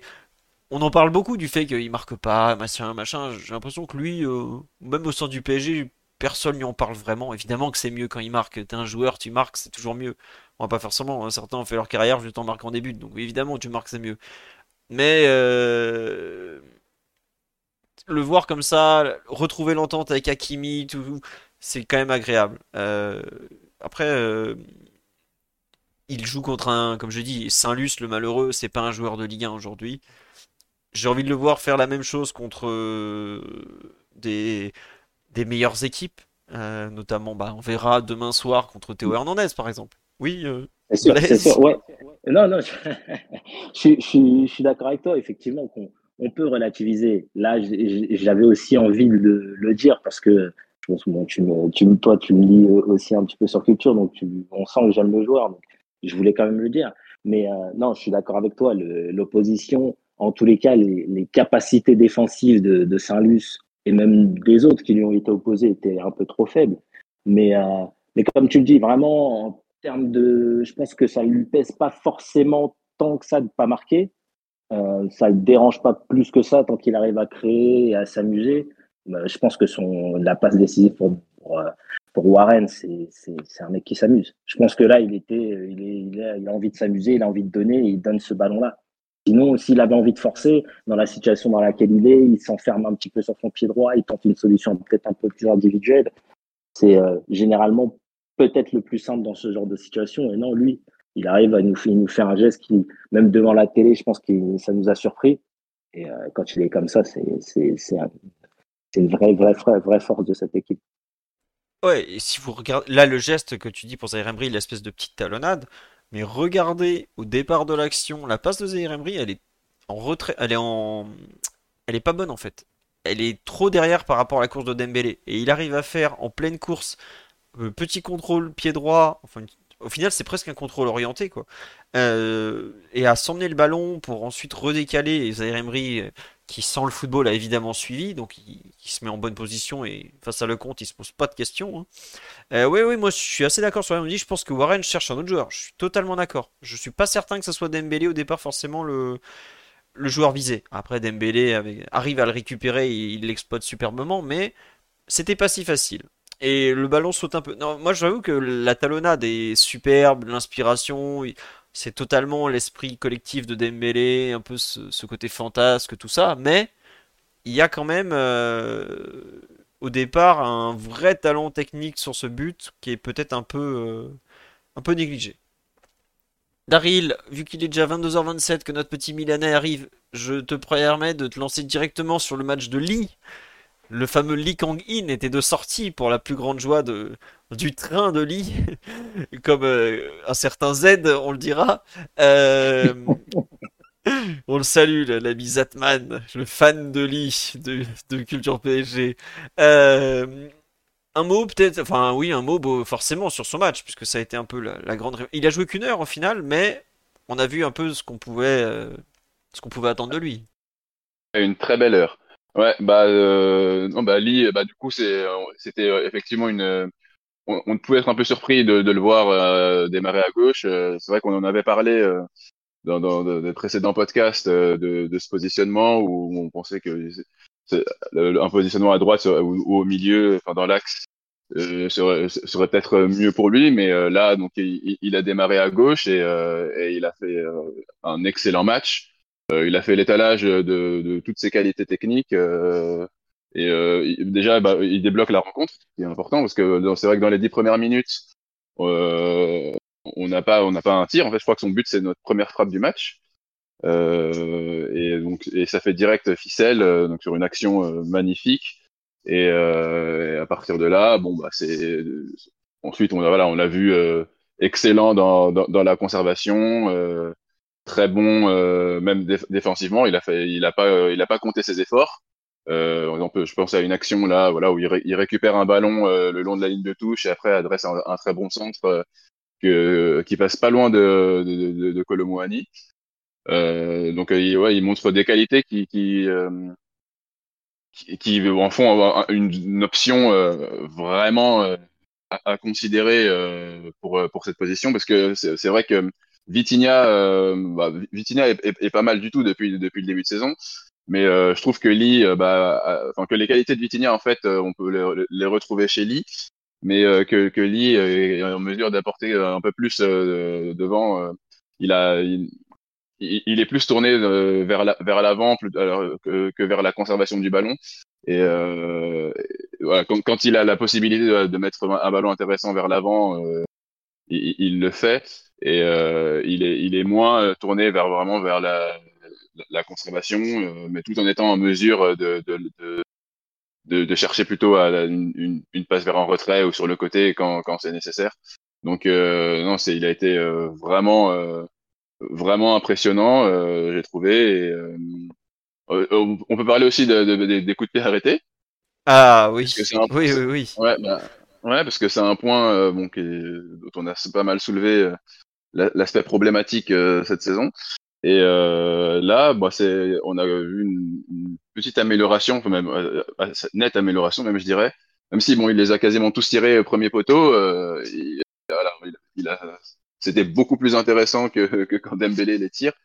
Et euh, voilà, il, on a eu, enfin eu une, une occasion sur un, sur un corner direct avec la tête de, de Colomouani. Je sais pas quand est-ce que c'est la dernière fois qu'un joueur a repris un, ballon de la tête sur un corner euh, de façon dangereuse, mais euh, voilà, c'était euh, il, il, a été il a été pas mal dans, dans, dans ce registre-là. donc ça, ça, ça, peut être aussi du coup un, un, élément à prendre en compte en sa faveur pour voilà pour, pour, qu'il prenne la place. Ouais, voilà pour la suite et pour qu'il pour qu'il fasse de cette place la sienne. Euh, juste bon, un, un petit peut-être un petit bémol c'est que, ah, mis à part euh, du coup sur, euh, bah, sur son but, où, euh, Mbappé laisse, laisse passer le ballon, Là, c'est passé le ballon pour lui. Euh, j'ai pas vu une, une, grande complicité euh, entre les deux, entre Mbappé et Eli, sur ce match. Après, bon, c'est vrai que c'est sa première titularisation, euh, enfin, deuxième euh, en comptant Toulouse, mais Mbappé n'avait pas démarré. Euh, donc c'est sa première titularisation, leur première titularisation conjointe à, à gauche. Euh, donc bon, il y a, y a, encore des, des connexions et des, des, des, des, choses à travailler entre les deux, mais donc voilà, ça c'est, on a, on a, je trouve qu'il a Mbappé est, un peu plus, euh, arrive plus à se connecter quand il joue avec euh, Vitinha et surtout avec Barcola. je trouve que les deux s'entendent vraiment pas mal. Euh, mais voilà, c'est mis à part ça, bon euh, la, prestation de ouais, c'était vraiment, euh, c'était vraiment très bien. Juste pour compléter les trois trucs, les corners premier poteau sur le live, comme dit, il les a tous tirés un peu pareil. Je pense qu'il a tellement étudié avec la Corée de tirer premier poteau pour Kim du Bayern, qui est un monstre à ce niveau-là, qui s'embête pas à les tirer ailleurs. Franchement, la Corée, j'ai regardé des bouts de leur match pour lui, justement. Ils tirent tous les corners de la même façon, parce qu'ils ont un mec au premier poteau qui s'appelle Kim, qui est absolument monstrueux, qui prend tout. À partir de et, euh, bah d'ailleurs les deux passes D qu'il a mis enfin il a mis une qui est pas validée parce qu'il y a un contre son camp mais sinon euh, il les met à chaque fois comme ça. L'autre, euh, il y a une occasion franche minimum par match de la sorte avec la Corée, c'est hallucinant. Ils sont trop forts à ce niveau-là. Euh, après, on n'a pas Kim, c'est vrai. Mais bon, je regrette. Euh, Marquinhos est largement capable de faire ce que fait Kim. Hein. Il saute haut, Marquinhos. Pas... Il bouge vite. c'est un joueur difficile à marquer dans la surface. Mais bon. On nous dit le but est magnifique, c'est presque du Recoba dans la frappe. Exceptionnelle comparaison de gaucher. La pureté de la frappe comme ça, la lucarne cherchée, le petit contrôle bien propre. On peut effectivement valider cette comparaison avec l'illustre Alvaro Recoba, génial uruguayen surnommé le chinois, peut-être est-ce le hasard, puisque bon, bon est coréen, il n'est pas chinois. C'est vrai. Mais en tout cas, euh, Recoba, oui, était un extraterrestre. On souhaite à lui la même carrière, mais pas le même corps, parce que le pauvre Recoba était quand même très souvent blessé. Et a fait finalement euh, une carrière un peu décevante, mais un pied gauche extraordinaire qui restera euh, dans les mémoires de tous les joueurs d'ISS euh, ex devenu PES, devenu eFootball. Là, on parle de trucs pour des très très vieux. Euh, Blaise, euh, j'allais t'appeler Blaiseman, mais Blaise tout court, ça suffira. oui, sur un peu la l'entente avec Mbappé, effectivement, peut-être aujourd'hui le ouais le plus gros point négatif peut-être de son match, non? C'est effectivement ça où il a eu un jeu, en tous les cas dans l'orientation de ses premières touches de balle, très intérieur. Et contrairement aux dernières fois où il y avait euh, peut-être, manière, cette attaque à 4, même si euh, on, peut, on peut toujours en débattre, il, il avait euh, des, des, joueurs qui, eux, collaient plus et centraient Mbappé. Et aujourd'hui, bah, avec lui, c'est différent puisque c'est Mbappé qui prend plus l'extérieur. Et je pense que ça a été, une, en tout cas sur ce match, un des points d'amélioration à venir. Parce que moi, en tous les cas, j'ai trouvé en tout cas, je pense techniquement, il a aucune difficulté à orienter son pied plus ouvert pour trouver Mbappé long, ligne. J'ai quelques images, même si c'était euh, très court à Brest où il y arrive. J'ai pas de, en tout cas, j'ai pas de contre-indication qui me ferait dire le, contraire sur le, sa capacité à le faire à plus long terme. Mais c'est vrai que sur ce match-là, il n'a pas du tout joué euh, vers, vers le côté gauche. Il a toutes ses prises de balles, elles ont été orientées dans l'axe pour, euh, bah, tout simplement pour repartir dans la densité ou euh, c'est justement, je pense que le, le plan de jeu, c'est de mettre de la densité euh, pour, euh, pour déstabiliser les adversaires. Ouais. Après, il y a un truc tout à l'heure, on disait ouais, ce que Vitinha sait faire, Lee sait le faire aussi. C'est là où Vitinha a un avantage sur Lee, je trouve, à, à cet instant évidemment. Hein. Ça peut changer, tout change en football. Donc ça peut changer, c'est que Vitinha sait très bien faire le complément de Mbappé que ce soit dans les déplacements, dans la passe, dans le travail défensif. Alors, Lee n'est pas feignant à ce niveau-là, on peut pas lui reprocher ça, euh, vraiment pas. Mais euh, aujourd'hui, Vitinha est sur le côté gauche. Alors, Barcola aussi a des bons, de bons repères avec lui, comme tu l'as dit, Daryl. Mais c'est aujourd'hui le, le plus à même de compléter Mbappé. Et c'est oui, Vitinha fait le sale boulot de Mbappé. Ah, mais après, l'Arbiné, certains ont fait des carrières avec ça, il n'y a pas de honte. Et, euh, pour, euh, au-delà de l'Arbiné, parce que c'est toujours le terme un peu péjoratif, je pense que Vitinha, en fait, c'est un. Peut-être pas un plus grand joueur, mais en tous les cas, à l'instant T, c'est un joueur beaucoup plus mature. C'est un joueur qui, tu l'alignes en Ligue des Champions, en tous les cas, avec la confiance qu'il a cette saison, euh, il y a moins d'incertitude. Lui, effectivement, il est en train de grandir on le voit, hein, je pense qu'on se rappelle tous ses premières apparitions, moi le premier, j'avais du mal avec lui parce que j'avais du mal avec un, joueur qui avait des difficultés à tenir au duel, qui avait du mal, je pense, dans la répétition des courses et surtout dans la vitesse à, amener au jeu. Et aujourd'hui, on voit qu'il progresse. Donc, je pense qu'à l'instant T, effectivement, Vitinha est un meilleur complément parce que c'est un meilleur joueur au global, si on peut dire comme ça. Ouais, enfin, c'est puis peut-être tout simplement c'est un milieu de terrain plus, euh, ouais, comme tu dis, plus développé, plus prêt, euh, ce genre de choses. Ça peut changer. Hein. Mais c'est vrai que il a l'avantage aussi d'être à Paris depuis plus longtemps et peut-être aussi de mieux gérer ses efforts en cours de match. Parce que j'ai l'impression que Lee donne beaucoup en termes d'accélération, beaucoup de punch dans ses prises de balles, mais c'est très énergivore et forcément, euh, bah, t'as, plus de mal. Hein. donc, Après, je suis pas sûr que Luis Enrique soit totalement fan de Vitinha, mais il faut quand même noter que Vitinha euh, sait se mettre en évidence et que bah, il, quand il a l'occasion de marquer, il laisse pas passer sa chance. Donc, euh, c'est aussi à son crédit. Bon, toujours est-il que on a fini sur ce PSG Montpellier. C'était sympa, c'était très bien. C'était un excellent match pour lancer le week-end. On a tous passé un bon vendredi soir. Avant de passer à PSG, à Milan AC PSG, pardon, je voudrais remercier Bisous, Mirai Lorenzo et JP Sorine pour les subs en cours d'analyse. Je me suis permis de ne pas interrompre. Euh, je ne sais plus si c'était Daryl ou Blaise qui parlait, mais j'ai dit on le fera entre les deux. On l'a fait. On passe à la Ligue des Champions. Sortez vos costumes. La Champions, comme on dit en Italie, est de retour. Raphaël aussi est de retour. Ami Milanais, bonsoir. Comment vas-tu, Raphaël? Ouais, écoute, ça va bien. Euh, un peu mieux que, que, la semaine dernière après le match. Euh, allez, euh, ça vous vous en doutez, mais, mais ça va, ça va. Ça va. Alors, je vous trouve une petite photo d'illustration du match aller. Bah tiens, Mbappé. Oh là là, encore une qui est pas à la bonne taille. Euh, François, c'est quoi ces photos que tu m'as envoyées? Bref, attendez, je vous trouve une autre photo donc. Euh, on a côté Milan. Tiens, je veux bien que tu nous dises. En fait, on, t'avait pas invité pour le, podcast de débrief parce qu'on s'était dit qu'on allait, on allait peut-être pas remuer le couteau dans la plaie comme ça de façon euh, horrible. comment a été vécu le, le match aller en Italie côté milanais justement?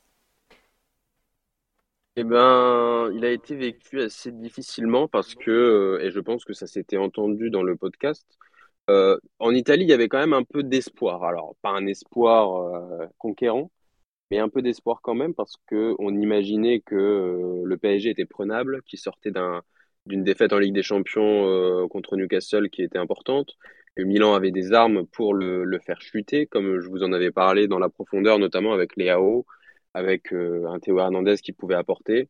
Et euh, tout le monde est tombé un peu de haut. Alors, pas parce que, encore une fois, tout le monde croyait à une victoire, mais parce que la défaite est lourde.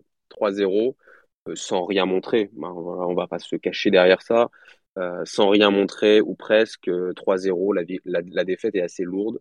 Et il y a des hommes qui ont été assez critiqués justement critiqué après ce match. Euh, et on pense à, Théo Hernandez ou à, ou à Rafa Leao, à Malik Thio, qui était pas très très bon non plus euh, pendant ce match. Donc, euh, donc voilà, ça a été vécu un peu difficilement, on va dire, par, les Italiens et la presse, la presse italienne, surtout par les tifosi, parce qu'ils se sont déplacés, vous l'avez vu, vous l'avez entendu, ils se sont déplacés en nombre à Paris, la courbe à soude, et, ils ont pris une, ils ont pris une volée. Donc euh, ça fait ça fait quand même pas plaisir. Et, pour tous les autres tifosi qui n'étaient pas dans le stade et, je m'inclus dedans, c'était quand même compliqué parce qu'on attendait on attendait quelque chose de différent. Alors je l'avais dit dans le dans le podcast, je m'attendais pas à gagner, je m'attendais pas non plus à, à prendre une volée aussi aussi lourde sans rien montrer. Voilà. Après, euh, tu prends 3-0, tu prends 3-0. I'm Sandra, and I'm just the professional your small business was looking for. But you didn't hire me because you didn't use LinkedIn jobs. LinkedIn has professionals you can't find anywhere else, including those who aren't actively looking for a new job but might be open to the perfect role, like me. In a given month, over 70% of LinkedIn users don't visit other leading job sites. So if you're not looking on LinkedIn, you'll miss out on great candidates like Sandra. Start hiring professionals like a professional. Post your free job on linkedin.com/people today. Mais, mais si, tu, si tu essayes de faire mieux, si tu joues sur des individualités qui sont présentes euh, au bon moment, comme, euh, comme Léo ne l'était pas le soir-là, bah, ça aurait pu être autrement et ça l'a pas été. Donc c'était un peu compliqué à vivre et pour les tifosi surtout. Et le, bon début de match euh, de, de Milan, la bonne première demi-heure, finalement, dans l'analyse, elle a un peu disparu face au score, non? J'ai l'impression que côté français, on a beaucoup retenu ce début. Et côté italien, on a mm. surtout retenu les 60 minutes qui ont suivi. Enfin, le but de Mbappé qui fait mm. tout basculer et ensuite le, Milan très en difficulté. Oui, bah c'est ça, tu as raison, effectivement. Et, moi, je me, je me dis ça, en fait, en première mi-temps. Euh, en première mi-temps, d'ailleurs, jusqu'à la demi-heure de jeu, parce que le but de Mbappé, de mémoire, c'est quoi? C'est 31, 32, 33 32e, ouais. 32e. 32e. C'est très tôt après la demi-heure de jeu. Et la première demi-heure, tu te dis, mais Paris, ça fait, ça, c'est pas serein sur les contrôles, ça met des passes dans le mauvais tempo. Euh, il y a quelque chose à faire, peut-être. Et au final, tu prends un exploit individuel de Mbappé qui met Tomori sur les fesses et, qui te met un but, euh, et qui te met un beau but. Et, c'est dommage parce que tu te dis, et moi je connais Milan, et les Tifosi le connaissent aussi, il y a des temps forts, il y a des temps faibles. Milan, quand, ils ont un temps fort, tu sais que ça va pas forcément durer tout le match, notamment euh, au Parc des Princes. Donc tu sais que si tu as eu un temps qui était assez favorable et que tu n'en as pas profité, et que derrière tu prends un pion par Mbappé, bah, là tu t'attends quand même, et c'est assez logique, à en prendre d'autres derrière. Donc euh, moi effectivement j'étais plutôt dans cette optique de me dire le début de match était assez intéressant. Euh, Paris n'était pas trop dedans et il faut en profiter. Et après, euh, voilà. Dès le premier but, je vais pas dire j'ai compris parce que j'étais pas à 2-20, mais j'avais senti que ça allait être très compliqué pour revenir.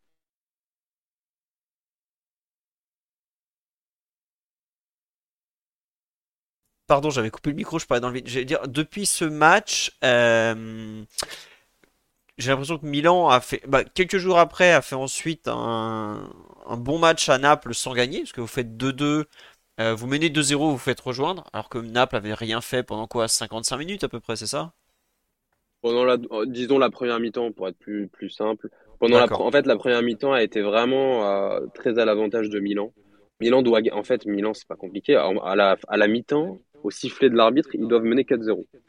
Euh, Giroud met deux buts, mais t'as as, as plein d'occasions. Reinders, il loupe quelque chose devant le but qui est immanquable il y a des occasions de toutes parts. Euh, c'est pas normal de sortir à 2-0. Alors bon, 2-0 à Naples, t'es content, hein, donc tu fais pas la fine bouche. Mais, mais tu sais que 2-0, si tu prends le premier but euh, qui suit, le, troisième du match, et que, et que tu le prends tôt, ce qui est exactement arrivé, tu prends le but à la cinquantième quand même. Donc tu prends le but à la cinquantième, ça, ça rentre, en fait, ça rentre assez tôt, tout le monde euh, est, à nouveau dans le match et après tu, subis, tu subis et tu en prends un deuxième très tôt aussi, à la 63e. Donc au final, ton avantage, il a duré à peine, euh, ouais, à peine 25 minutes. Quoi. Donc c'est dommage parce que c'était quasi une victoire acquise. Normalement, à 2-0 à Naples, quand tu es Milan, avec l'histoire qu'a ce club italien, tu verrouilles. Et, ça n'a pas été le cas. Ils ont pris deux buts et ils peuvent, ils peuvent même perdre le match Milan parce que Maignan fait une grosse parade dans les arrêts de jeu. Donc, euh, donc c'est un peu dommage. Et arrive le match du week-end contre l'Udinese, qui n'avait pas gagné une seule mhm. rencontre de la, de la saison en Serie A. Et Milan mhm. perd contre l'Udinese donc ce week-end. Et ça, oui. ça veut dire que ça fait 5 matchs d'affilée sans gagner, si je ne me trompe pas. Ça fait 4, plus précisément. 4, 5, euh, ouais, 4. C'était la Juve, le premier, Paris ensuite, Naples et puis Udine. Effectivement, oui, euh, cette défaite à Udine était, je ne vais pas vous le cacher, pas prévue dans le, dans le calendrier. C'était pas à Udine, hein Hop, hop, hop. Non, non, c'était à Milan. Non, ouais, ouais. Nous la fait pas Ah oui, pardon, hein. je me suis, non, non, je me suis mal exprimé. Je pensais, euh, j'ai dû, j'ai dû mal dire. Non, non, c'était, c'était, c'était évidemment à San Siro, sous un San Siro pluvieux mais c'était à San Siro. Et, et effectivement, c'était pas prévu dans le calendrier parce que tu, tu, tu affrontes Oudine, qui n'a pas gagné depuis le début de saison. Ensuite, tu vas jouer Paris. Tu te dis, bon, c'est peut-être le meilleur moment pour euh, redonner un petit peu de, voilà, de valeur et, de courage à tes joueurs. Au final, c'est pas ça qui s'est passé du tout. Et je vais vous raconter un petit peu ce match très, très rapidement, parce que bon, il n'y a pas grand, grand chose à dire, à part que Milan a, a eu la possession une très grande majeure euh, partie du match, mais n'en a rien fait. Ils ont eu à peine quatre tirs cadrés, dont deux frappes en première mi-temps qui sont des frappes lointaines euh, et qui ont pour vraiment inquiété le gardien. Il a plongé pour la, photo, mais elles n'ont pas vraiment inquiété le gardien. Et une troisième frappe qui est une, la meilleure occasion du match euh, pour Milan, c'est à la 89e, c'est Giroud qui met une tête à bout portant. Donc tu enlèves ces trois moments-là, qu'une autre frappe cadrée dans un match contre quasi le dernier de Serie A, Loudine, enfin dans les, dans les derniers de Serie A, Udinese qui est pas bon, il montre pas grand chose. Et donc tu les as fait exister, tu les as fait exister. Et comme d'habitude, quand tu affrontes un petit club et que tu marques pas, bah, tu les fais euh, croire et espérer. Et au final, bah, eux, c'était l'aubaine, ils ont eu un penalty. Adli, pas malin, il, fait une petite charge euh, sur, euh, sur un joueur de, de et après ça fait péno. Tu perds un zéro, derrière il ferme la boutique, il reste une demi-heure et puis, et puis il prie pour pas s'en prendre un. Et comme Milan n'a pas non plus beaucoup trop forcé, bah, ils n'ont pas eu à prier beaucoup. Donc euh, c'est très décevant, ce match, euh, très très décevant. Moi j'ai trouvé qu'il euh, y avait peu de créativité. C'est tout simplement, tu as, eu assez peu de création d'occasion, ce qui est pourtant normalement un petit peu la force de Milan. Alors pas ces derniers matchs, mais globalement ces dernières années, Milan se crée beaucoup d'occasions, mais ne marque pas beaucoup. Ils ont une ratio et une efficacité qui n'est pas trop à leur avantage. Euh, là, il, fallait, il fallait trouver toutes les occasions pour, pour essayer de marquer un but parce qu'il n'y en avait pas beaucoup. La créativité au milieu, elle n'a pas été présente. Pardon? Et pourtant, vous avez joué avec deux attaquants en plus. Voilà, et c'est ce que j'allais dire. La créativité au milieu, elle n'a pas été là. Et pourtant, en fait, peut-être qu'elle n'avait pas besoin d'être là parce que quand tu joues en 4-4-2 ou 4-2-4 avec les ailiers que sont Léao et Younous Moussa, qui, je vous l'avais dit dans le podcast, il a joué à droite, mais il est habituellement plutôt central, mais là, pour le coup, il a dépanné côté droit. Tu peux te dire, ils vont balancer des centres. Euh, sur Giroud, sur Jovic, qui est quand même un beau gabarit, même s'il n'est pas très doué de ses pieds, au moins il peut, il peut utiliser son corps. Euh. On pouvait penser ça, et au final, pas grand-chose. Donc c'est assez décevant. Florenzi, Calabria, bon, ils n'ont pas été mauvais euh, non plus, mais ils auraient dû mieux faire. Et Calabria, enfin les deux buts à Naples, sont venus du côté droit, côté Calabria, Pulisic. Bah là, ça n'a pas du tout été ça. Et il n'y a rien eu à se mettre sous la dent. Et tu perds des points très bêtement face à l'Udinese, qui est une équipe qui va terminer assurément dans la deuxième partie de tableau. Et tu laisses s'envoler l'Inter à, plus 6, la Juve à plus 4.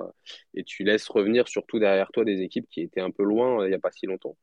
Donc c'est dommage. Et puis surtout en termes de dynamique, euh, voilà, on est sur, sur quatre matchs sans victoire, hmm. dont les deux derniers qui normalement doivent te donner plus de points. Je veux dire, Naples, c'est pas compliqué, tu dois prendre les trois points. À 2-0 à la mi-temps, c'est impossible. Et Oudine, euh, bon, ça arrive de faire des conneries, mais perdre à domicile, c'est compliqué. Question, est-ce que Florenzi était tout rouge à la mi-temps en train de chercher son inhalateur ou pas? Eh ben, écoute, Florenzi, c'était pas son pire match, mais euh, c'était, euh, c'était, moi j'ai pas trouvé très bon Florenzi parce que comme d'habitude, il a besoin, comme tu dis, de de, de, de, trois poumons. Il a eu une belle occasion euh, de marquer en première, mais tu sens le poids des années, quoi. Il arrive pas à se retourner assez vite, il glisse, il est un peu maladroit. Déjà, tu, déjà, il s'est retrouvé dans la surface. T'as envie de lui dire, mon grand, comment tu vas revenir à ton poste derrière, arrière gauche parce qu'il a joué arrière Ça, c'est le nôtre. Ça, c'est celui qu'on a connu chez nous, ça. Il n'y a pas de doute. Bah, c'est lui. C'est lui. pour, pour, la petite histoire, Milan, a jamais, Milan, comme Milan n'a pas assez de blessés, ils se sont rendus compte une heure avant le coup d'envoi. La, la, la, feuille de match était déjà sortie. Théo Hernandez était déjà titulaire. 45 minutes avant le coup d'envoi, Théo Hernandez n'est même plus titulaire, n'est même plus sur le banc. Il est out. Donc, euh, pour une contusion à la cheville. Donc, euh, obligé d'aller. Enfin, je Non, mais comment c'est. Enfin, contusion à la cheville, c'est un coup. Il s'est pas pris un bah coup dans le bus. pas... bah, peut-être, peut-être à l'échauffement, je sais pas. À vrai dire, moi, j'étais pas. Euh, ce match-là, c'était, euh, c'était un samedi, euh, samedi 20, 20h45. J'étais, j'étais pas comme un fou sur sur l'avant-match à regarder ce qui se passait à l'échauffement. Peut-être, alors soit c'était à l'échauffement, soit c'était avant. Moi, j'ai lu contusion à la cheville, effectivement, ça m'a étonné que ce soit un coup parce que normalement c'est quelque chose que tu décèles avant. Donc soit tu joues pas soit tu essayes de jouer et t'as trop mal, mais tu sors. Enfin, je sais pas, c'était assez bizarre. Euh, après, Théo Hernandez, en ce moment, je trouve qu'il n'est pas trop trop dans son assiette, même psychologiquement. Donc peut-être qu'il a dit au dernier moment j'ai mal, ou peut-être que c'est quelque chose qui a été. Alors, je vais pas faire de complotisme, pas du tout. Je sais pas, encore une fois, peut-être que c'est quelque chose qui a été inventé pour, pour le préserver, je sais pas. Je sais pas, en tout cas, chose, chose, chose faite, il était out. Lorenzi a joué à son poste. Et euh, comme il n'y avait aucun moyen de remplacer Calabria et Florenzi parce qu'il n'y avait pas de doublure euh, en arrière latéral, ni d'un ni côté ni de l'autre, euh, ni d'un côté ni de l'autre. Ils ont joué tout le match, chacun. Donc, euh, donc ça promet. Et... demain, normalement, ce sera Calabria à droite et Théo Hernandez à gauche. Ouais, c'est ce qu'on dit sur la. Non, non, il était dès le lendemain à l'entraînement. D'ailleurs, c'était très bizarre. C'est qu'il joue le samedi soir, il est pas en, soi-disant, il est pas apte. Le dimanche, il est à l'entraînement. Le lundi aussi. Et finalement, euh, bah, il va jouer quoi. C'est vrai qu'on on va rater un duel Florenzi-Hakimi. Qui, euh, Oui, ouais, écoute, c'est pas plus mal pour, pour Milan. Enfin, pour vous, je, peux- je peux comprendre. mais- Ah bah, Milan, nous, on était pour la mise à mort. hein. Ah non, Ouais. nous on voulait une mise à mort. voilà. Florenzi, on le voulait Ah au bord de la touche, en train de, de se tenir les, les mains sur les cuisses et dire Ah, je je sors, là, sortez-moi, j'en peux plus quoi. Il nous a coûté une demi-finale Mm, de mm, Ligue des Champions, ce peintre, hein, faut pas l'oublier. Enfin non, je suis méchant avec lui. Il a fait, il a fait ce qu'il a pu. Ouais, mais ça, ouais. physiquement, c'est c'est pas un joueur de 2023, on va dire. C'est plutôt un joueur de Philo, t'as vu les 95. matchs. Tu as vu les matchs. Philo. Ouais, bon, on va pas, on va pas le, on va pas le jeter dans la fosse au lion, mais il est pas tout à fait, il est un peu, un peu grillé, on va dire. Euh, donc, Milan, finalement, entre les deux matchs, n'a pas gagné une rencontre, a tenté un coup tactique contre le Udinese qui a complètement raté, et euh, Mhm. était déjà ressorti du Parc des Princes en étant dos au mur en termes de résultats. J'ai vu aujourd'hui des premiers articles sur le fait que bah c'était peut-être un peu chaud pour Pioli. Euh, vrai, pas. Alors, euh, Mhm. Moi, On je en pense est que c'est où, en l'intox. d'accord. Mhm. Hmm, ça, encore une fois, c'est mon avis. Ça se trouve, dans un mois, il est débarqué et je passe pour un peintre. Mais mon avis, c'est que c'est un peu de l'intox. Pioli, il a la confiance du board. Ça fait euh, déjà plusieurs fois ces dernières années qu'il a été dans cette situation-là de mini-crise. Parce que j'appelle pas ça encore une vraie crise. Alors, si tu prends une volée à San Siro contre Paris, là, ça va commencer à, chauffer. Mais hum, disons que perdre 1-0 contre la Juve, perdre euh, à Paris, ensuite faire nul à Naples, euh, c'est négatif, mais c'est pas non plus, voilà. Pioli, non, Pioli, je pense que c'est un peu d'intox. Il a la confiance de, de la direction. Il va rester. Moi, mon, mon, scénario dans la tête, euh, comme je l'imagine, c'est qu'il va peut-être partir à la fin de la saison, ou bien euh, qu'on va le faire partir si les résultats sont euh, sont pas comme ils auraient dû être. Mais en cours de saison, je le vois pas. Et puis, de toute façon, remplacé par qui? Il n'y a pas vraiment de choix. Milan n'a pas l'air d'être chaud pour mettre beaucoup d'argent sur un entraîneur, donc on évite compter. Je sais pas. Moi, je ne vois pas Pioli être débarqué après le match contre Paris si défaite il y a. Euh, pas non plus si même il y a une défaite contre Lecce samedi, même si euh, j'essaye dans ma tête de pas l'envisager. Euh, disons qu'il s'est passé des choses plus graves entre guillemets en termes de sportifs, hein, je parle, au mois de janvier-février dernier avec une série euh, très longue de, de non-victoires. Et il n'a pas été débarqué pour autant. Et il avait tenté des 3-5-2, des 4-4-2, enfin plein de trucs un peu bizarres, alors que c'est le 4-3-3 qu'il qui préfère depuis toujours, ou 4-2-3-1. Euh, donc il n'a pas été débarqué au moment-là, je ne le vois pas l'être euh, à cette heure-ci après, euh, après une double confrontation contre le PSG qui est dans le top 3 ou 4 des favoris à la victoire de la Ligue des Champions. Et côté Milan, il y a eu quand même des déclarations aujourd'hui assez fortes en conférence de presse de Pioli, de Maignan. Il y a un côté dos au mur quand même qui est, qui est non négligeable, outre le, Ouais. la crise de résultats en. Serie A, parce que Milan n'a pas gagné depuis avant la trêve d'octobre, hein, quand même, ça fait presque un mois Mhm. maintenant. Euh, pile un mois demain. Bon. En, en Ligue des Champions, il- comme a dit euh, Pioli, on est à un carrefour. Euh, on est à la croisée des chemins, il a dit très exactement. J'ai dû aller chercher tout à l'heure, donc je le sais comment le traduire. Euh, c'est vraiment ça, c'est que Milan, s'il ne gagne pas demain, c'est une croix sur les huitièmes globalement. Ah oui, oui, complètement. Si, euh, mais oui, c'est ça. Si, si demain tu prends pas trois points, si demain t'en prends qu'un seul, mettons, ça fait trois points.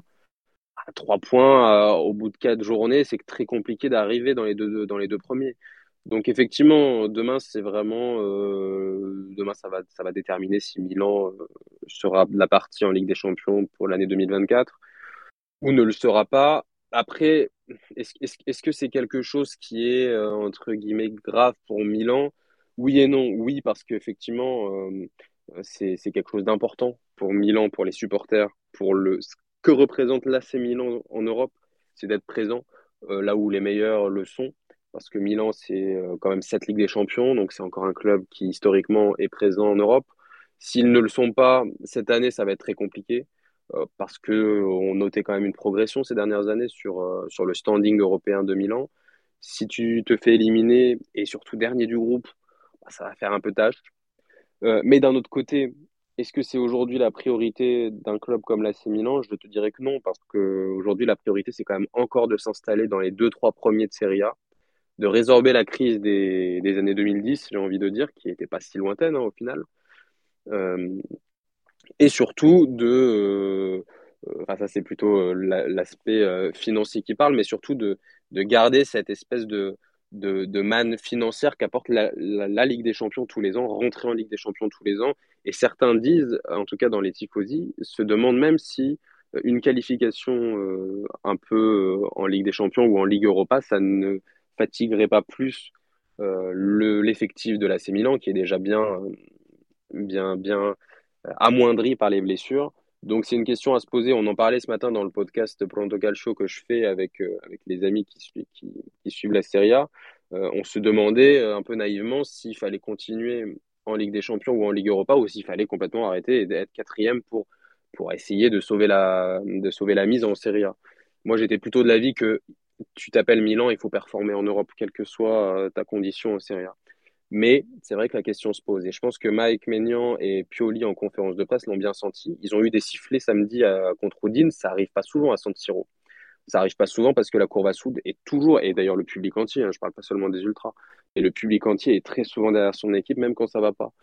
Et cette année, en, 2000, en tôt dans l'année 2023, euh, janvier, février, mars, ça n'allait pas. Il n'y avait pas non plus une, une, protestation qui était vive. Il y en avait une de protestation, mais elle n'était pas très virulente. Là, je pense qu'il commence à comprendre que le 5-1 contre l'Inter, et entre parenthèses tous les autres derbys perdus euh, ces dernières saisons, parce qu'ils étaient nombreux, euh, la défaite contre la Juve, euh, les volets en Europe, en tout cas le 3-0 pris par, pris par Paris et les deux derbys perdus il, y a quelques, il y a quelques mois. Parce que, entre parenthèses, en Ligue des Champions, Milan et j'avais sorti la stat la semaine dernière, ou il y a deux semaines, je vais la ressortir maintenant. Milan n'a toujours pas marqué euh, ses cinq derniers matchs de Ligue des Champions. Euh, ils n'ont pas marqué pendant la double confrontation contre l'Inter, ils n'ont pas marqué pendant les trois premières euh, confrontations cette année en Ligue des Champions, puisqu'ils ont fait deux fois 0-0 contre Newcastle et une fois 0-3 contre Paris. Donc au bout d'un moment, il faut quand même montrer un autre visage justement, pour parler d'autres visages, tu as bon, le 4-4-2 de ce week-end. Pour revenir un peu à ce que Pioli a, annonce et tout, on va passer un peu euh, côté compo, parce qu'on globalement, on voit que Milan bah, est dos au mhm. mur, doit gagner et va pas très très bien. Ce week-end, toujours pas de but, puisque globalement, tu as une vraie occasion par Giroud, mais pas de but. Hein. Pas but, comme dirait Thierry Henry, pas but.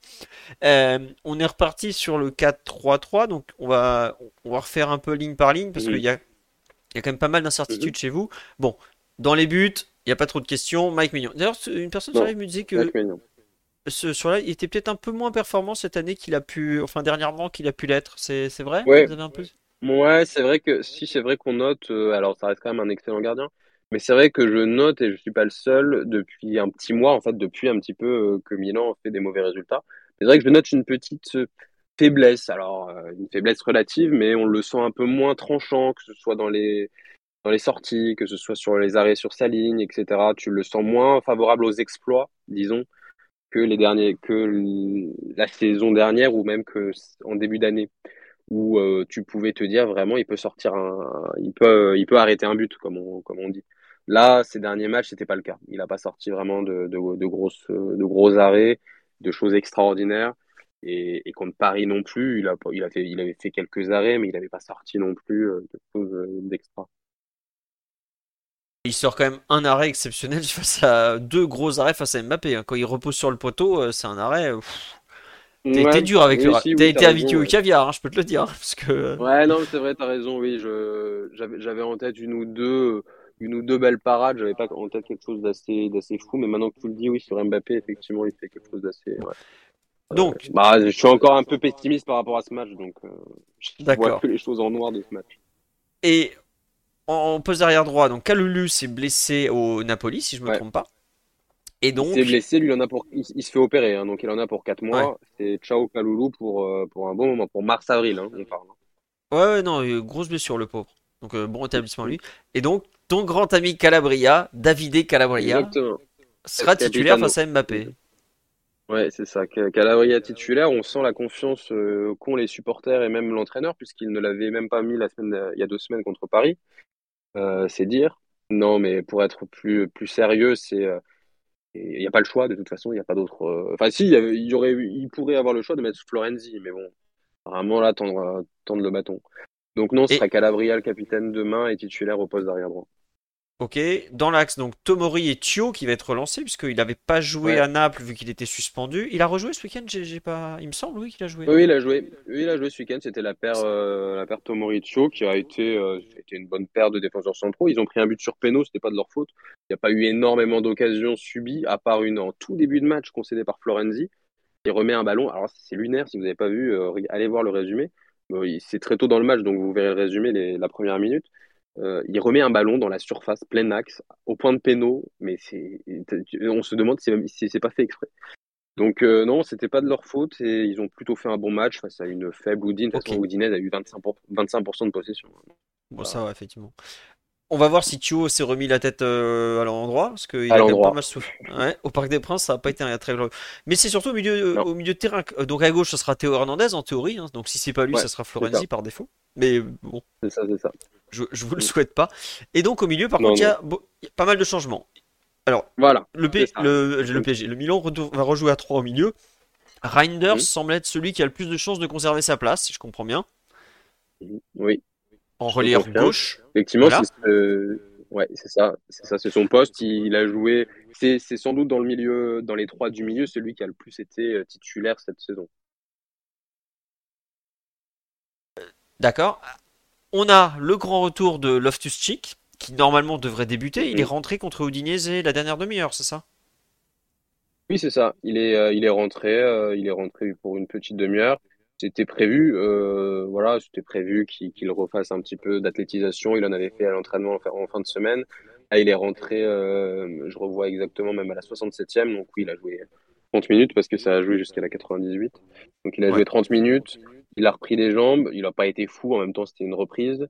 Mais euh, je le vois pas démarrer titulaire. Moi, pour te, pour Ah. rien te cacher, je, je, bah, j'aimerais bien. J'aimerais bien pour apporter un peu, euh, un peu d'allant, un peu de physique et, changer un petit peu la donne. Mais euh, je sais pas, moi, je- il y a rien qui a filtré pour l'instant. En tout cas, pas de, pas que je sache. Donc, euh, ça se joue entre Louis et Moussa. Euh, derrière, en poste de numéro 6, véritable, ça se joue entre Adli et Krunic. On ne sait pas vraiment non plus parce que Krunic est sorti à la mi-temps sur euh, blessure aux adducteurs contre Houdin. Mais il est à nouveau dans le groupe et il s'est entraîné normalement aujourd'hui. Donc, euh, donc je sais pas vraiment. Pas vraiment, ça va être décidé demain. Peut-être que la Sky ou la Gazzetta, ils ont leurs infos. Euh, après, j'ai envie de te dire que c'est vraiment les mêmes profils, entre guillemets. Krunic, pour moi, n'est pas sur des très bons matchs dernièrement. Il s'est blessé, plus il n'a pas fait des, des excellentes rentrées ou des excellents matchs. Euh, Adli, pour moi, est plus intéressant. Alors, vous allez me dire, il a causé le péno contre Houdin et puis euh, il est assez, assez maladroit parfois. Moi, je le trouve quand même assez intéressant. Et, et c'est lui que je placerais en numéro 6 euh, si j'étais le coach. D'accord. Et euh, mais c'est vrai qu'en fait, Adli, il avait été, il a beaucoup joué en septembre, il a complètement disparu d'un coup. Et là, de nouveau, il rejoue un petit peu, quoi. Hum, hum, hum, c'est ça, ouais. Après, il y a eu, euh, il y a, déjà, il y a eu beaucoup de matchs, donc il fallait faire jouer beaucoup de monde. Ensuite, il y a eu un moment où tous les milieux étaient dispo en même temps, donc il fallait bien faire des choix. Et un moment où il y avait quasi plus personne. Euh, je vous en ai parlé le, le jour, le jour que- du match aller. À Loftus-Cheek n'était pas là, Krunic, euh, il était là, mais il s'est blessé juste après. Enfin, il y avait plein de blessés, quoi. Donc il fallait, euh, il n'y avait pas beaucoup de choix. Euh, Ouais. Pobega, il est par- pareil. Pobega, il a joué, puis après, on le voyait plus du tout. En même temps, il, a- il avait fait une, une, une mi-temps cataclysmique à Dortmund, donc euh, il fallait, fallait surtout qu'il joue plus derrière. Mais, euh, mais voilà, tout ça pour dire, il y a, là, il y a un petit peu pléthore de choix, comme on dit, et on ne sait pas trop ce qui va se passer. Je pense que Reinders sera titulaire. Ensuite, ce sera soit Moussa Loftus-Cheek à côté de lui, et derrière lui, soit Adli, soit. D'accord. Euh, mais ça ne change pas vraiment de choses parce que c'est les mêmes profils. disons. Ok. Euh, on nous dit qu'il y a ça, qui est- c'est quelque chose que j'avais noté moi aussi, qu'il y a un jour de récupération au moins côté Milan, comme à l'aller. Euh, après Milan, en plus, avait joué la Juve à 10 pendant 50 minutes. Est-ce que c'est quelque chose Mhm. qui... Pourquoi le, le Milan n'a pas joué le vendredi soir, par exemple? Première question. Ouais. Et est-ce que c'est quelque chose qui fait parler aussi en Italie, ce jour de repos au moins? Alors, pourquoi Milan joue pas vendredi soir? Tout simplement parce que je pense que les, enfin, pas je pense, c'est quasi sûr, vous, vous pourrez regarder la, la programmation. les gros matchs ne se jouent jamais le vendredi en Serie A ou presque. c'est souvent des matchs un peu, un peu flingués. Commence la, la Serie A et qui la termine d'ailleurs le lundi. Mais, mais les gros matchs, c'est souvent le samedi et le dimanche. Donc samedi, tu avais Naples à 15h, tu avais l'Inter à 18h et tu avais Milan à 21h pour une question de programmation, pour une question de, de droit, d'audience, de tout ce que tu veux. Et, et du coup, Milan n'a pas joué vendredi. Et c'est vrai que ça, on le voit beaucoup en Ligue 1, par exemple, que les gros matchs, c'est beaucoup le vendredi, le samedi soir et le dimanche soir. Et tu commences ta Ligue 1 par un match quand même assez intéressant. Euh, en Italie, c'est pas trop le cas. En Italie, je vais regarder euh, très rapidement, c'était euh, c'était c'était quoi le match de vendredi soir, je l'ai même plus en tête. Euh, c'était Bologne-Lazio. Bon, ça allait. C'était pas non plus la pure. Et justement, c'est ça, je par exemple... Mhm. Pourquoi la Ligue fait pas jouer. Euh, ouais, non, ils peuvent pas faire jouer les deux le Mais pourquoi ils font faut jouer aussi tard que 21h alors que vous rejouez dès le mardi comme la Lazio quoi? Pourquoi ils sont pas fait jouer à 15h C'est ça que je comprends pas en fait. Ah, je sais pas. Il y avait Salerne-Naples à... Il y avait Salerne-Naples à, comment dire, à diffuser. C'est un derby. Ils ont dû vouloir le mettre en plein après-midi. J'ai pas vraiment d'idée là-dessus et à vrai dire, j'ai pas trop lu de choses là-dessus. Et tu vois, vendredi, par exemple, pour, juste très rapidement, vendredi qui vient, là, dans quelques jours, ça commence par Sassuolo Salernitana. Donc c'est pas quand même euh, la folie.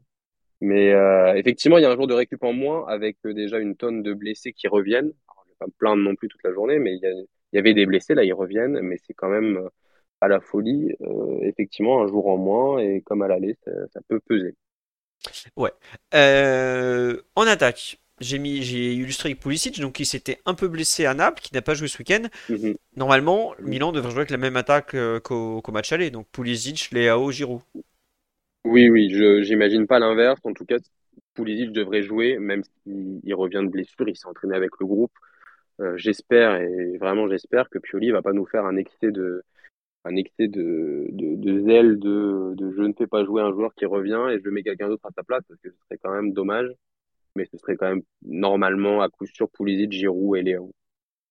Ouais, ok.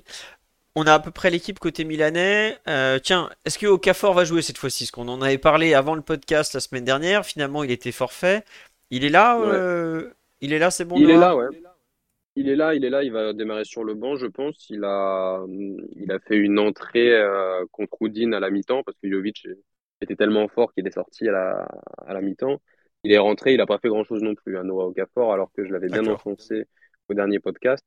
Donc il faut aussi lui qui se trouve, qui se, qui se bouge aussi, qui comprenne que, euh, et surtout que les coéquipiers de, de Okafor comprennent qu'il ne joue pas de la même manière qu'avec Giroud ne sont pas du tout les mêmes profils, euh, et qui trouve, son, qui trouve sa place, tout simplement. On a fait le tour à peu près sur le Milan. Il y a autre chose qu'on doit savoir par rapport au match aller où tu avais déjà beaucoup développé euh, Oui, non? Hmm, Non, là je pense que Milan a plus de, on va dire, plus d'armes euh, possibles, que ce soit sur le banc, sur, sur, sur le 11, euh, sur le terrain, il y a plus de choix. Euh, après, ça va être, je pense, une bataille tactique que Pioli, Pioli n'est pas, n'est pas, n'est pas bête. Et tactiquement, je pense qu'il va analyser, il a analysé le match aller pour comprendre les mécanismes qui ont fait défaut et j'espère les, les apprendre pour, pour les contrer demain. Euh, ce que je pourrais dire, c'est que je, j'espère que ça ne sera pas le même match, je pense pas. Milan, euh, ils vont jouer devant un public, euh, ça va être guichet fermé, hein, donc c'est 74, 75 000, 80 000 spectateurs environ qui seront tous là.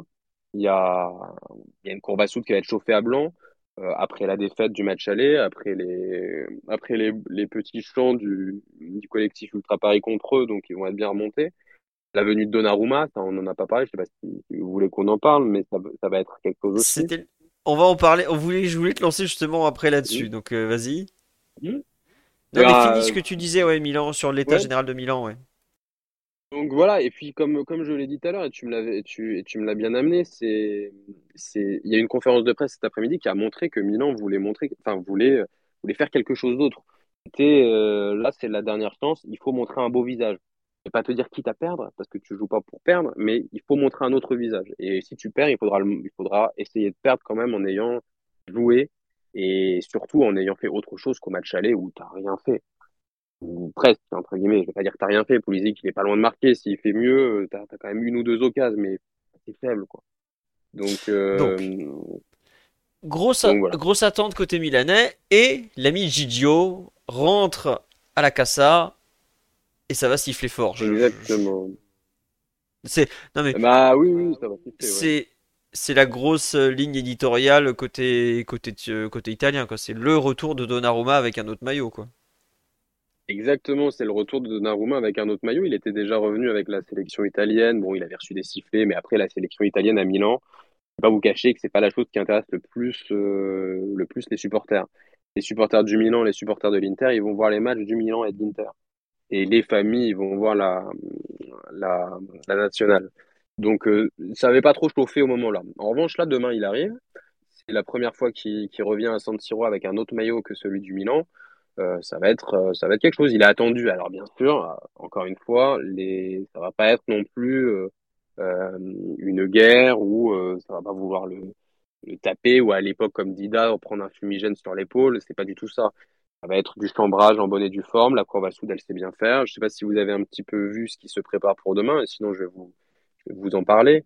Ils, ont prévu donc, euh, ils ont prévu de, un lâcher de billets, comme on, peut le dire, euh, des faux billets pour euh, pour chambrer un peu Donnarumma sur sur sur ses péripéties à l'époque où il jouait à Milan, sur ses prolongations de contrat avortées, pas avortées, euh, réussies, puis euh, totalement arrêtées, euh, pour qu'il parte libre à Paris, comme vous le savez, en 2021. Euh, il y a également, normalement, ça, ça a fuité, des ultras qui porteront un t-shirt avec le numéro 71. Donc, euh, je ne sais pas si vous savez ce que signifie ce numéro-là, normalement, dans un petit peu la, légende italienne, ou plutôt d'Italie du Sud, près de Naples. Vas-y non non euh, je t'avoue je, je sais pas Ah. du tout. En fait, euh, c'est, ça, c'est, je, je, je l'ai appris dernièrement, parce que je n'étais pas non plus euh, très au courant, mais euh, en Italie du Sud, et du coup, ça s'est propagé un petit peu euh, partout en Italie. Il y a la smorfia, c'est quelque chose qui est originaire de Naples, c'est un livre des rêves, et au final, c'est quelque chose pour analyser un petit peu tout ce qui se passe dans ta vie au quotidien, dans, tes rêves, parce que les Italiens, vous le savez, ils sont très superstitieux, et ils essayent toujours d'analyser ce qu'ils ont euh, penser, rêver, imaginer pour voir si ça va avoir un impact sur la vie réelle. Et ça, du coup, euh, La Smorfia, c'est un livre qui analyse euh, et qui interprète les rêves ou les événements de la vie quotidienne à partir de numéros. Euh, C'est-à-dire que chaque numéro euh, est censé interpréter une euh, action, entre guillemets, une action ou quelque chose. Et le numéro 71, c'est l'action de, c'est l'action, c'est l'action de faire caca, c'est un peu traduit littéralement ou comme comme homme de merde homo di merda, quelque chose comme ça. Du coup, c'est un numéro qui est associé à quelque chose de négatif. Et du coup, le 71, c'est ce que vont normalement porter plusieurs, voire euh, la courbe, tout- voire toute la demain euh, pour accueillir Donnarumma. Donnarumma, vous savez d'où il vient ou pas en Italie? Euh, De à côté de Naples si je me trompe pas. À côté de Naples, voilà, c'est exactement là où je voulais t'amener. Qui vient, euh, il vient d'un, il vient d'une ville à, à 20 minutes en voiture de Naples, donc il connaît exactement euh, cette légende-là, il connaît exactement ce, ce chiffre-là et sa référence. Donc euh, voilà, c'est un peu pour le toucher là-dessus. Euh, le lancer de billets, c'est évidemment pour euh, pour ces prolongations multiples, qu'elles soient avortées ou qu'elles aient réussi à l'époque, et puis pour finir par par une non-prolongation qui le fait partir libre. En fait c'est surtout ça qui qui a, qui a embêté les tifosi de l'époque, c'est qu'il a été à la botte de Raiola dès le début, parce qu'il faut pas oublier que Donnarumma, je vais faire très court sur ça, Donnarumma, il a le, il a le brassard de capitaine à 18 ans. À 18 ans et demi, il est avec Raiola pour négocier une prolongation de contrat. Ça n'a- ça n'aboutit pas. Il veut un salaire qui est monstrueux pour son âge. Euh, il a failli être en fin de contrat, de- Donnarumma, en, à 18 ans. Il a réussi à prolonger. l'Euro Enfin. C'est la fameuse Oui, scène où il est à l'Euro Espoir avec l'Italie, c'est en Israël, je crois, où il y a des mecs de Milan qui, Voilà. pendant l'Euro Espoir, se mettent derrière lui et lui lancent des faux billets pendant les matchs de l'Italie euh, Espoir, quoi. Voilà, Des voilà, scènes voilà. euh, euh, extraordinaires. Voilà, bah, et, ça, on parle, euh, et ça, c'est quelques années avant, euh, avant qu'ils partent en 2021. Donc c'est quand même, euh, c'est quand même fort, euh, et Milan qui a quand même fait des efforts conséquents. En 2020-2021, Milan, euh, Milan sont pas loin de lui proposer un salaire de 8 millions d'euros. Tu vois, il y a quand même plusieurs années, Milan n'était pas dans la situation dans laquelle il est aujourd'hui. Avec un peu plus d'argent, avec un scudetto en poche, etc. Donc, euh, donc ils ont proposé 8 millions. Rayola, il voulait 12, avec une commission de 20 millions. En tout cas, c'est les chiffres qui sortent, et c'est les chiffres que, que j'ai encore en tête comme ça. Donc, tu vois, c'est des, des, montants qui étaient astronomiques. Et, et, et Maldini, il avait dit non, il avait dit bah écoute si tu veux si tu si tu veux prendre autant d'argent, il faudra aller ailleurs mais pas à Milan. Il est allé à Paris, c'est dommage parce qu'il avait vraiment le talent premièrement parce que c'est quand même un, gardien talentueux, je vais pas je vais pas le, le, casser tout le long. C'est un gardien qui est très talentueux, il avait euh, le Milan en lui, même s'il vient de Naples, il est il est arrivé, il avait à peine 14 ans à Milan. Il a joué tout, il a joué en jeune, il a joué en titulaire en, équipe A très très tôt. Euh, moi, je le voyais vraiment comme le gardien du Milan pendant les 20 prochaines années.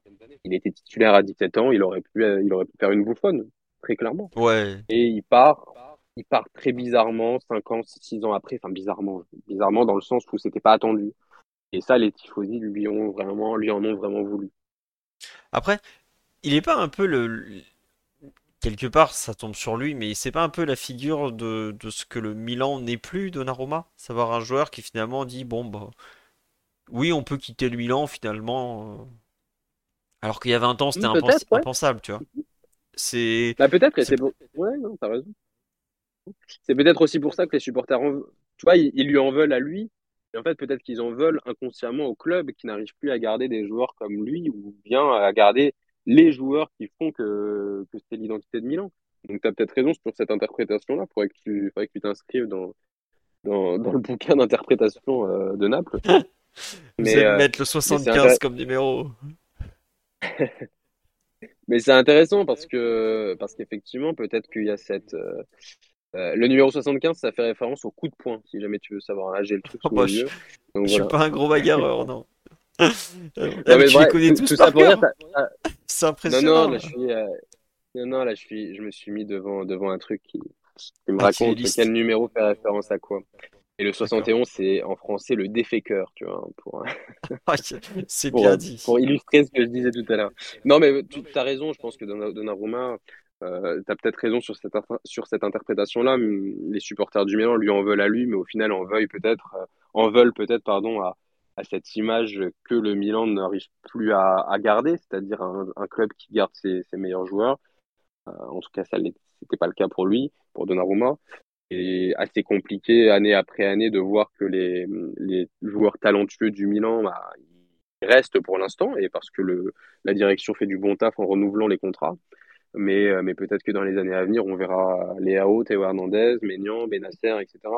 partir et, et c'était pas trop habituel dans les années 2000. À part pour Kaka qui était parti au Real, mais il était parti pour, euh, le, le, plus grand club du monde après Milan, donc euh, en termes de Ligue des Champions. Donc ça peut se comprendre.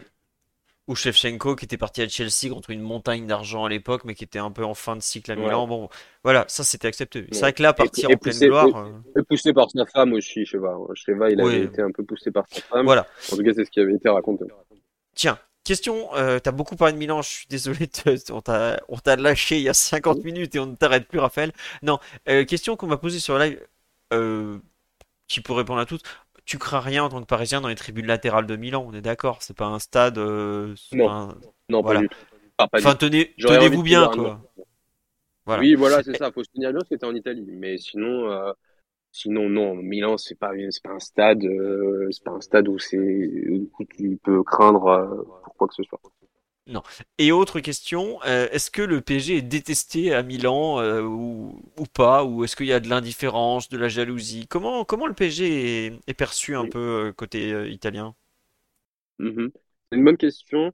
moi, je ne vis pas sur place, donc j'aurais plutôt de mal à te répondre euh, sincèrement, mais d'après ce que je vois, ce que j'entends ou, ce que j'imagine, c'est que Paris fait quand même un petit peu, euh, et peut-être quand même un peu le symbole bah, du club euh, moins historique que qu'est le Milan par définition. Milan, c'est le club ou un des clubs les plus historiques en Europe. Et Paris, pas du tout.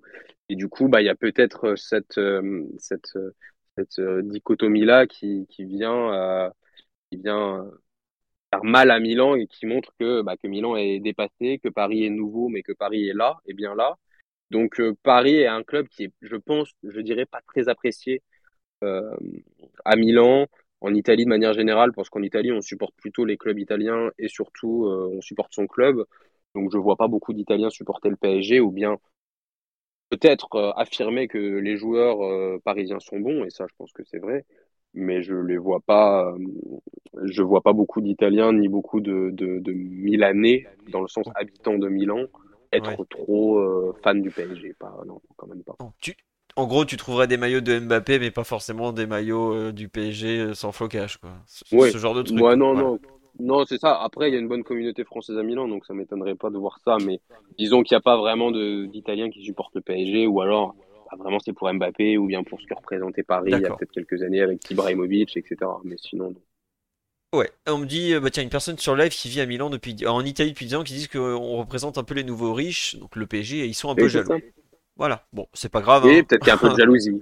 un peu de jalousie, effectivement. Moi, j'aurais plutôt dit que, effectivement, Paris représente le nouveau riche, c'est-à-dire celui qui, qui vient d'arriver. Et oui, Milan a peut-être un peu de cette jalousie-là, mais aussi de cette jalousie et cette, surtout, ce côté un peu fierté euh, de euh, c'est nous qui c'est nous qui représentons le foot quoi. Ouais. Non mais c'est vrai, Milan est un club historique, le PSG n'est pas encore, mhm. et peut-être ne sera jamais, on sait mhm. pas, c'est long encore le football.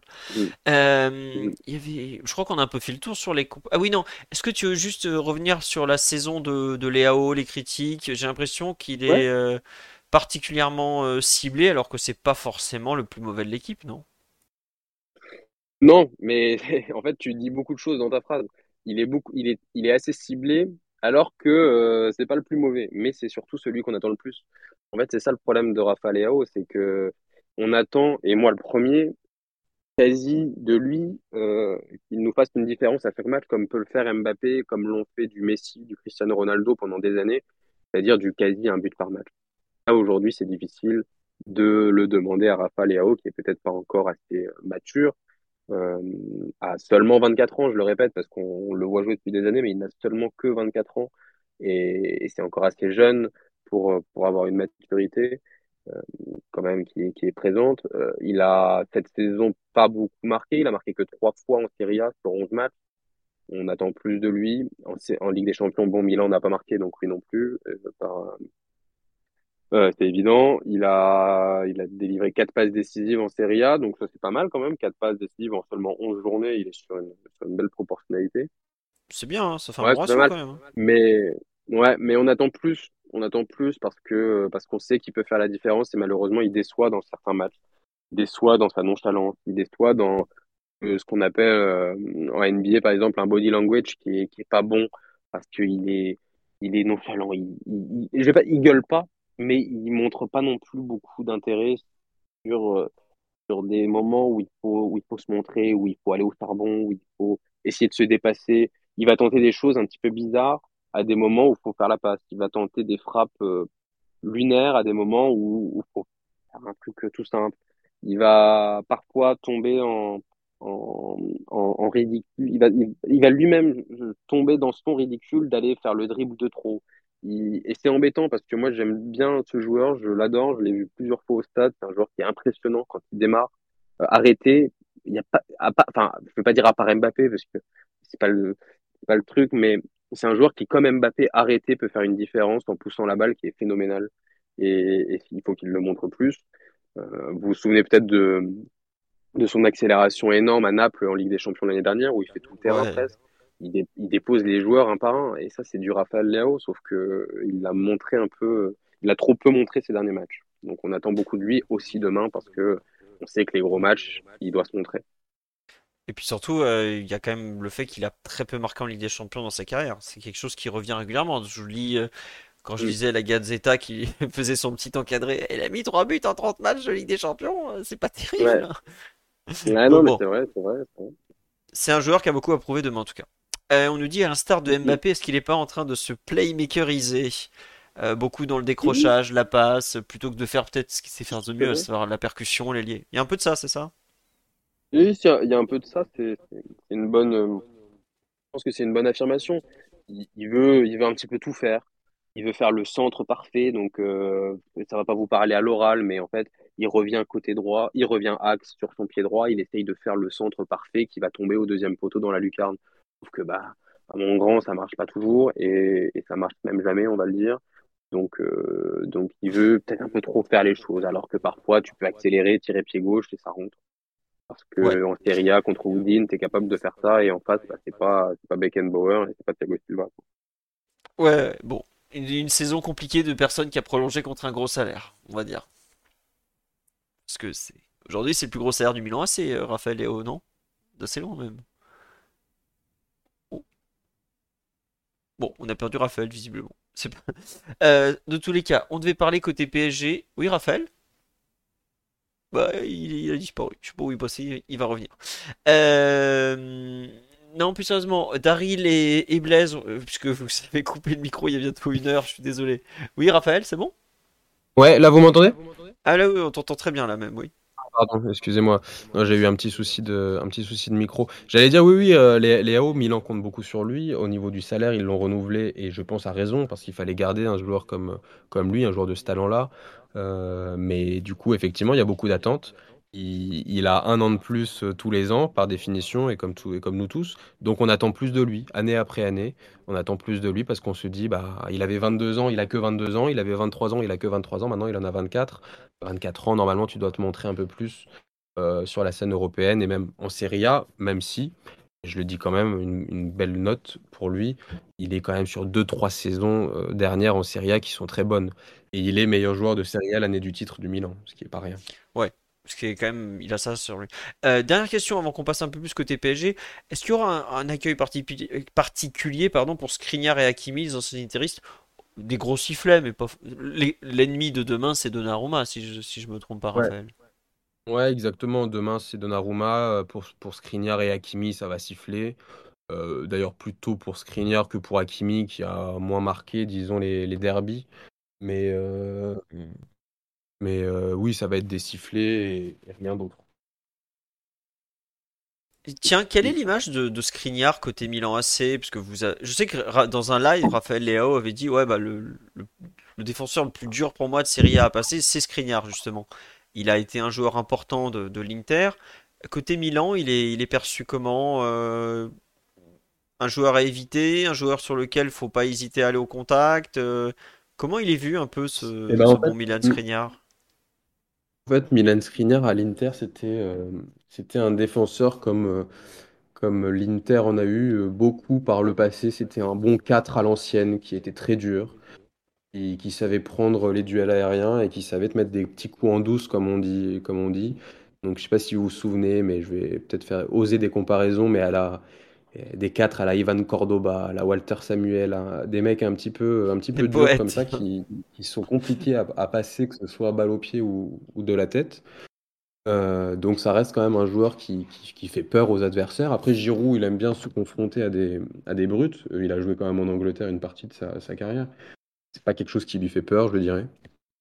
Euh, moi, je vais plus tendance en tant que supporter à craindre Hakimi, surtout dans, dans la tactique mm et celle du PSG que craindre Skriniar. En tout cas, même demain, moi, si, j'étais Pioli, je dirais surtout à mes joueurs de, de, tenter euh, les dribbles sur Skriniar s'il y a la place. C'est vrai, je, tu aurais raison, clairement. Euh, nous, côté parisien, on va revenir un peu sur la compo attendue.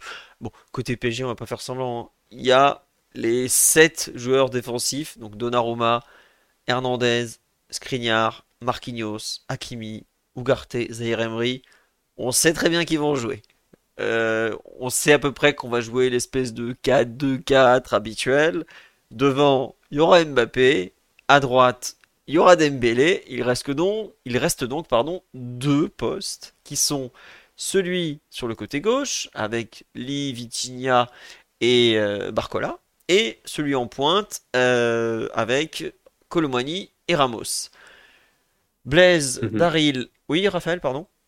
Non, non, je disais, je disais oui, effectivement, et ça m'embête de ne pas savoir parce que j'aimerais bien connaître la compo 24 euh, heures avant pour imaginer ce que ça peut donner.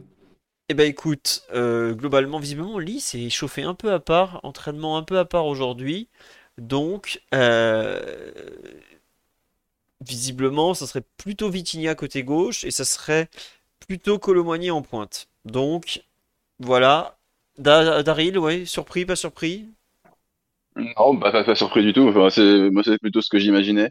Je voyais plutôt Vitinha à gauche, euh, notamment parce que, bah, comme on en a parlé tout à l'heure, c'est c'est le joueur le plus complémentaire de, de Mbappé. Donc, euh, pour un match euh, de Ligue des Champions euh, qui s'annonce plutôt compliqué à l'extérieur, euh, je voyais, voilà, pour, pour avoir le, le, le meilleur de Mbappé et avoir un peu plus de sécurité défensive, je, voilà, je voyais plutôt Vitinha à gauche. Et, euh, et dans l'axe, bah, a, démarré tous les matchs euh, de Ligue des Champions jusque-là. Donc euh, pour moi, voilà, on allait plutôt continuer sur, cette lancée. Après, moi, je me suis posé la question par rapport à Colomboigny ou Ramos, notamment par rapport au fait que Colomboigny, pour l'instant, s'est montré excellent pour entrer en jeu, ce qui n'est pas vraiment le cas de Ramos. Est-ce que tu veux garder une grosse cartouche sur le banc de touche? Enfin, jusque-là, c'est vrai qu'on me le dit sur live, c'est toi qui l'as dit, ils ont, il a débuté tous les matchs Ligue des Champions. Effectivement, ça paraît être le plus logique qu'il débute aussi. Et puis à l'aller, il faut pas oublier qu'il provoque des cartons jaunes de Tomori et Thio. Euh, d'ailleurs, Thio sort dès la mi-temps, je pense, parce que Pioli sent qu'il est vraiment sur un fil face à lui. Il n'y a pas de raison qu'il rejoue pas. Et pour le, côté gauche, euh, Blaise, plutôt Vitinha, toi aussi par défaut, plutôt. On n'a on a pas cité Barcola, mais ça peut être aussi Barcola hein, contre Calabria ou non, on, l'exclut complètement, le pauvre, le pauvre Bradley? Ouais, euh, Barcola, je, je, ne pense absolument pas. Il me semble que au match aller, il joue pas une seconde. Enfin, je suis même presque sûr. Euh, il a joué une demi-heure à Newcastle, mais il n'a pas joué les autres matchs. Ouais. Voilà, c'est ça. Et donc, euh, oui, euh, je partirais effectivement sur Vitinha, d'autant plus que j'ai lu comme vous euh, la petite incertitude, en tout cas la non-participation à toute la durée de l'entraînement du jour de, de Donc, effectivement, on partirait sur, sur et je rajouterais que pour Vitinha, ce qui pèse pour lui, comme on le disait, on l'a tous dit, le complément parfait de Mbappé. Et je pense que ce match, en tout cas, si on devait parler un peu plus de la configuration que j'imagine, c'est un match où à l'extérieur, on, les connaît ces matchs-là. Le Milan, grosse pression avec Donnarumma. La première occasion sera super importante. Et je pense que Mbappé, dans le début de match, ou en tout cas le moment où il sera le plus frais, je pense qu'il faut, le, il faut le, mettre le plus haut sur le terrain et lui apporter les ballons dans les zones où il peut tout de suite faire la différence. Donc Vitinha, pour moi, il n'y a, pas de, a pas de question à se poser. Et comme je disais, si en plus, si tu veux faire rentrer du sang frais en cours de rencontre, Lee, il peut jouer des deux côtés, il peut jouer, euh, il peut tirer les coups de pied arrêtés, il peut faire beaucoup de choses. Donc, euh, à cet instant, je pense que Lee est un joueur plus utile peut-être à avoir sur un banc de touche que Vitinha, qui est pas forcément un joueur qui sait très bien rentrer dans les parties non plus. Donc, quelque part, c'est terrible pour lui, mais être un bon remplaçant va pas, va pas jouer contre en sa faveur. Le reste, on a à peu près la compo, comme je disais. Euh, on a mis quelques clés, enfin, comme toujours, quelques clés du match euh, rapides. Euh, Raphaël, côté milanais, qu'est-ce que ça serait peut-être les clés du match Espérer que Mbappé se fasse mal au bout d'un quart d'heure ou... ou marquer peut-être tout simplement pour Milan? Ouais, non, surtout, on va se concentrer sur les, sur, l'équipe de Milan, effectivement, ce qu'il faut, c'est marquer. Déjà parce que ça fait, je le répète et je vais le répéter, mais ça fait quand même 5 matchs sans marquer en Ligue des Champions. 5 matchs sans marquer tout court, ça fait beaucoup. 5 matchs en Ligue des Champions sans marquer, c'est énorme. Je ne sais pas si vous vous rendez compte en tant que supporter de regarder 5 matchs d'affilée sans, sans voir un, but. Euh, heureusement, ça fait plusieurs mois, donc euh, on a le temps de se préparer. Mais quand même, c'est important de marquer sous son public. Demain, c'est encore une fois, c'est guichet fermé. Euh, tu auras, un public qui sera énormément chaud. Il euh, y a un tifo qui est prévu demain, comme, euh, comme je vais pas dire comme d'habitude, parce qu'il n'y a pas un tifo à chaque match, mais pour les gros matchs, il y a un tifo. Demain, il y en a un. Donc il va falloir montrer que, que, les supporters ne sont pas venus pour rien, qui, qui se donnent et que, tu, et que tu dois te donner aussi.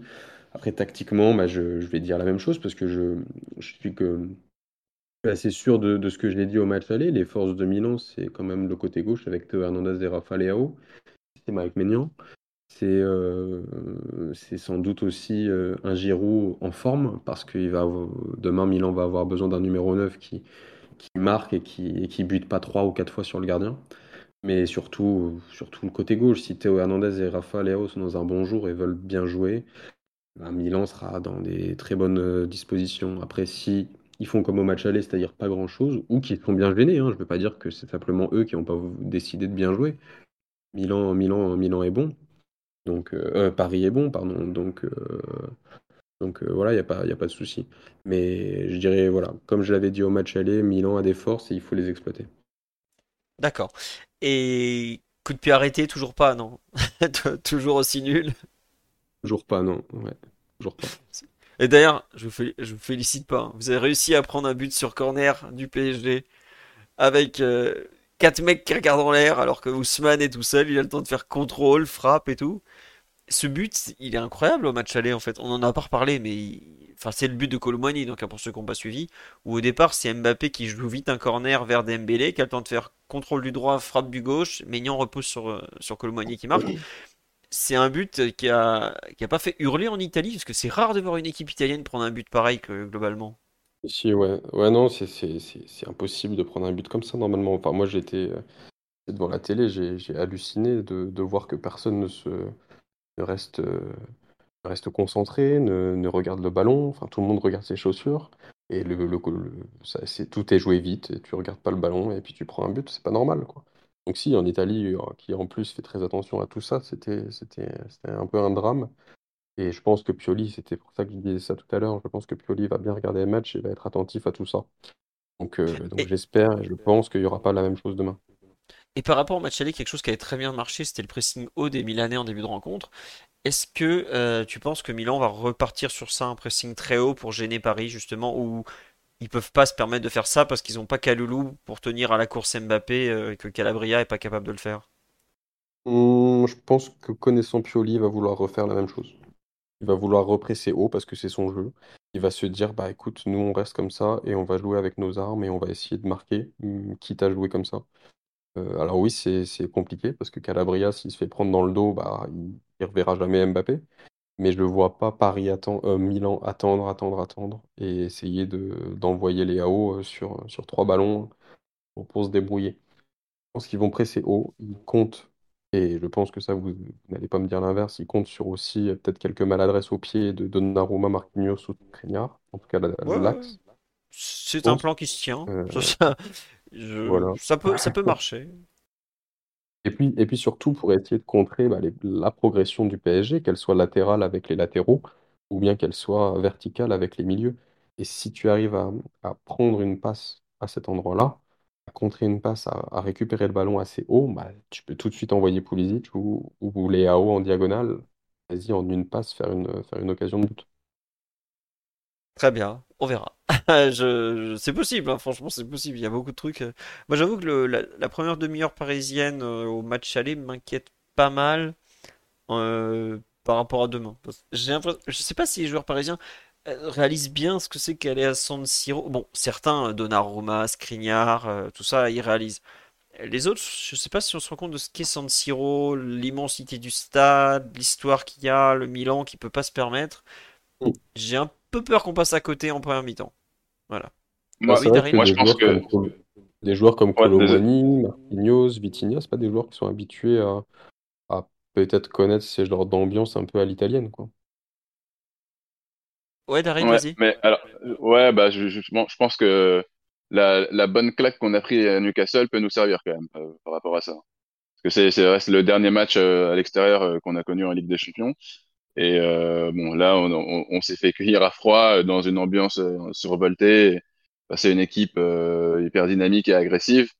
Donc, bon, je pense que ça va, ça va être, enfin, à mon avis, ce sera pas pire que ça, quoi. Ouais, ah bah oui, enfin, je sais pas si on rappelait, des, les, même je crois que les deux premières minutes de Newcastle PSG où ils célèbrent des touches comme la Coupe du Monde.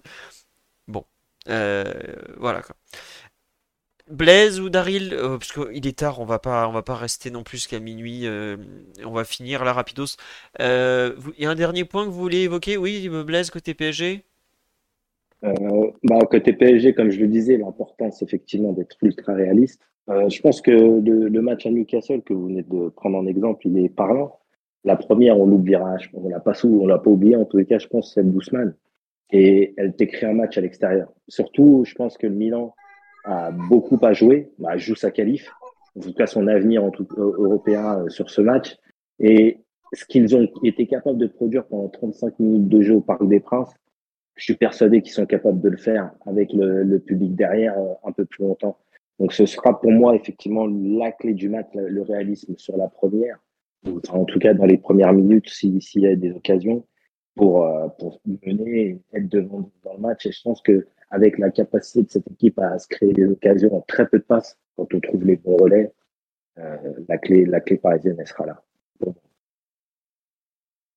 Très bien, bah écoute, on, espère. Oui, il y a un petit, une petite fille qui s'est réveillée, qui est la fille de Raphaël, donc il a dû y aller. Il vous dit au revoir de, de, depuis je, je, pensais c'était, je pensais c'était toi. Il, il, disait pas passer le seul moment de la semaine où on se verra, donc viens.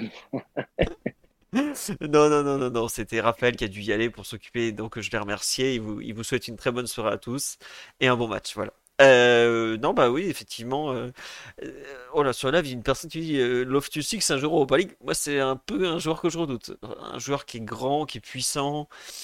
on sait que le PSG est pas non plus une équipe très à l'aise contre ce genre de, gros gabarits avec un peu un, style Première Ligue.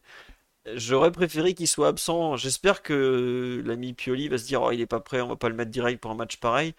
Parce que ça fait partie de ces joueurs que je, bah, je crains un peu tu l'as écrit, je pense que c'est, j'ai pas fait attention, c'est toi qui l'avais écrit, mais il a, il a pas l'air d'avoir envie de le ménager en tout cas sur les premières minutes du match. Hein. Ah ouais, non, euh, quand il dit, qu'il dit euh, et moi aussi, je, suis d'accord avec toi. Son, son jeu euh, le rend dangereux, surtout dans le parce que on risque d'avoir effectivement le plus 2 contre 3 en tous les cas dans, dans l'axe du terrain. Et effectivement, sa puissance, Warren, il est capable de le tenir sur plusieurs mètres, mais il, est capable de créer beaucoup de dangers avec sa capacité à porter le ballon et sa présence physique. Donc, je suis d'accord avec toi. J'aurais bien aimé qu'il soit absent ou sur le banc au début du match. Parce qu'en fait, on me dit euh, Loftus-Cheek, Reiners, Moussa, plus de muscles que de football. C'est pas le même joueur que les deux autres. Hein. Moussa, c'est un bon joueur, mais il est encore un peu jeune. Reinders, c'est un joueur qui a un certain talent à la néerlandaise, de la conduite de balle, de, la finesse, tout ça, mais c'est pas un joueur très puissant. Loftus-Cheek, c'est pardon, c'est un joueur de première ligue avec tout ce que ça implique de course avec le ballon, de, présence dans la surface. Euh, il a eu des matchs références sur la pelouse du Real Madrid, Loftus-Cheek quand même. C'est pas un pimpin, hein, faut pas croire. Hein. Donc, euh, ouais, quand je vois Loftus-Cheek face à Vitinha, euh, vous pouvez mettre Vitinha et Lee, il en met un sur chaque épaule et il avance. Hein. Euh, c'est vraiment un joueur que j'aurais préféré ne pas voir revenir et qui est un. Comment dire un souci possible, voilà. Oui, enfin, il s'est fait jeter Chelsea, c'est un peu plus compliqué que ça. Chelsea, ils ont viré tout leur effectif, donc pour faire signer des mecs même pas meilleurs au final. Donc voilà je suis un peu. Euh, Loftus sera côté vers. Euh, non, non, il sera côté droit, et donc il sera à côté de Vitinha en théorie. Ça fait partie des joueurs que je suis pas spécialement content de voir revenir. Autant euh, certains. Bah, Okafor euh, peut être un joueur que le PSG va pouvoir être en, mesure de, gérer, tout ça. Un Loftus-Cheek, c'est un peu comme Joe Linton côté Newcastle, un espèce de buffle très vertical qui est capable de prendre le ballon et d'avancer avec.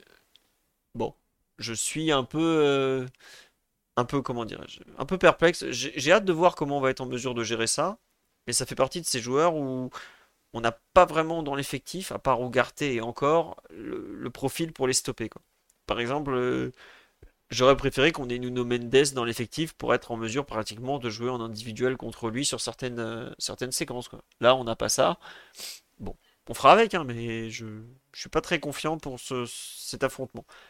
Après, je le dis honnêtement, hein, je préfère que Loftus-Cheek soit titulaire et avoir Calabria contre Mbappé plutôt que Kalulu qui avait pas si mal géré que ça son affaire euh, au match aller et, ne pas avoir Loftus-Cheek. Voilà. Oui, oui, on parle bien de RLC, le fameux euh, l'espoir anglais qui a jamais éclos, euh, qui a fait des prêts très intéressants, mais qui a jamais réussi à s'imposer à Chelsea parce que c'est Chelsea, que c'est compliqué, que c'est pas forcément un joueur qui est total, qui a, su exploiter son potentiel. Mais moi, ça fait partie de ces joueurs que j'aime bien, euh, qui sont un peu. je vais, ils, ont pas les traits du très haut niveau, clairement, mais euh, c'est un joueur avec de vraies qualités quand même au départ. Voilà. Daryl, Blaise, on a un peu fait le tour sur cette preview. On est à peu près d'accord sur la compo parisienne. Est-ce que vous voulez rajouter un dernier truc? Oui, non? Oui, Blaise, vas-y. Euh, c'est pas directement sur le match, c'est plus euh, pour la compétition.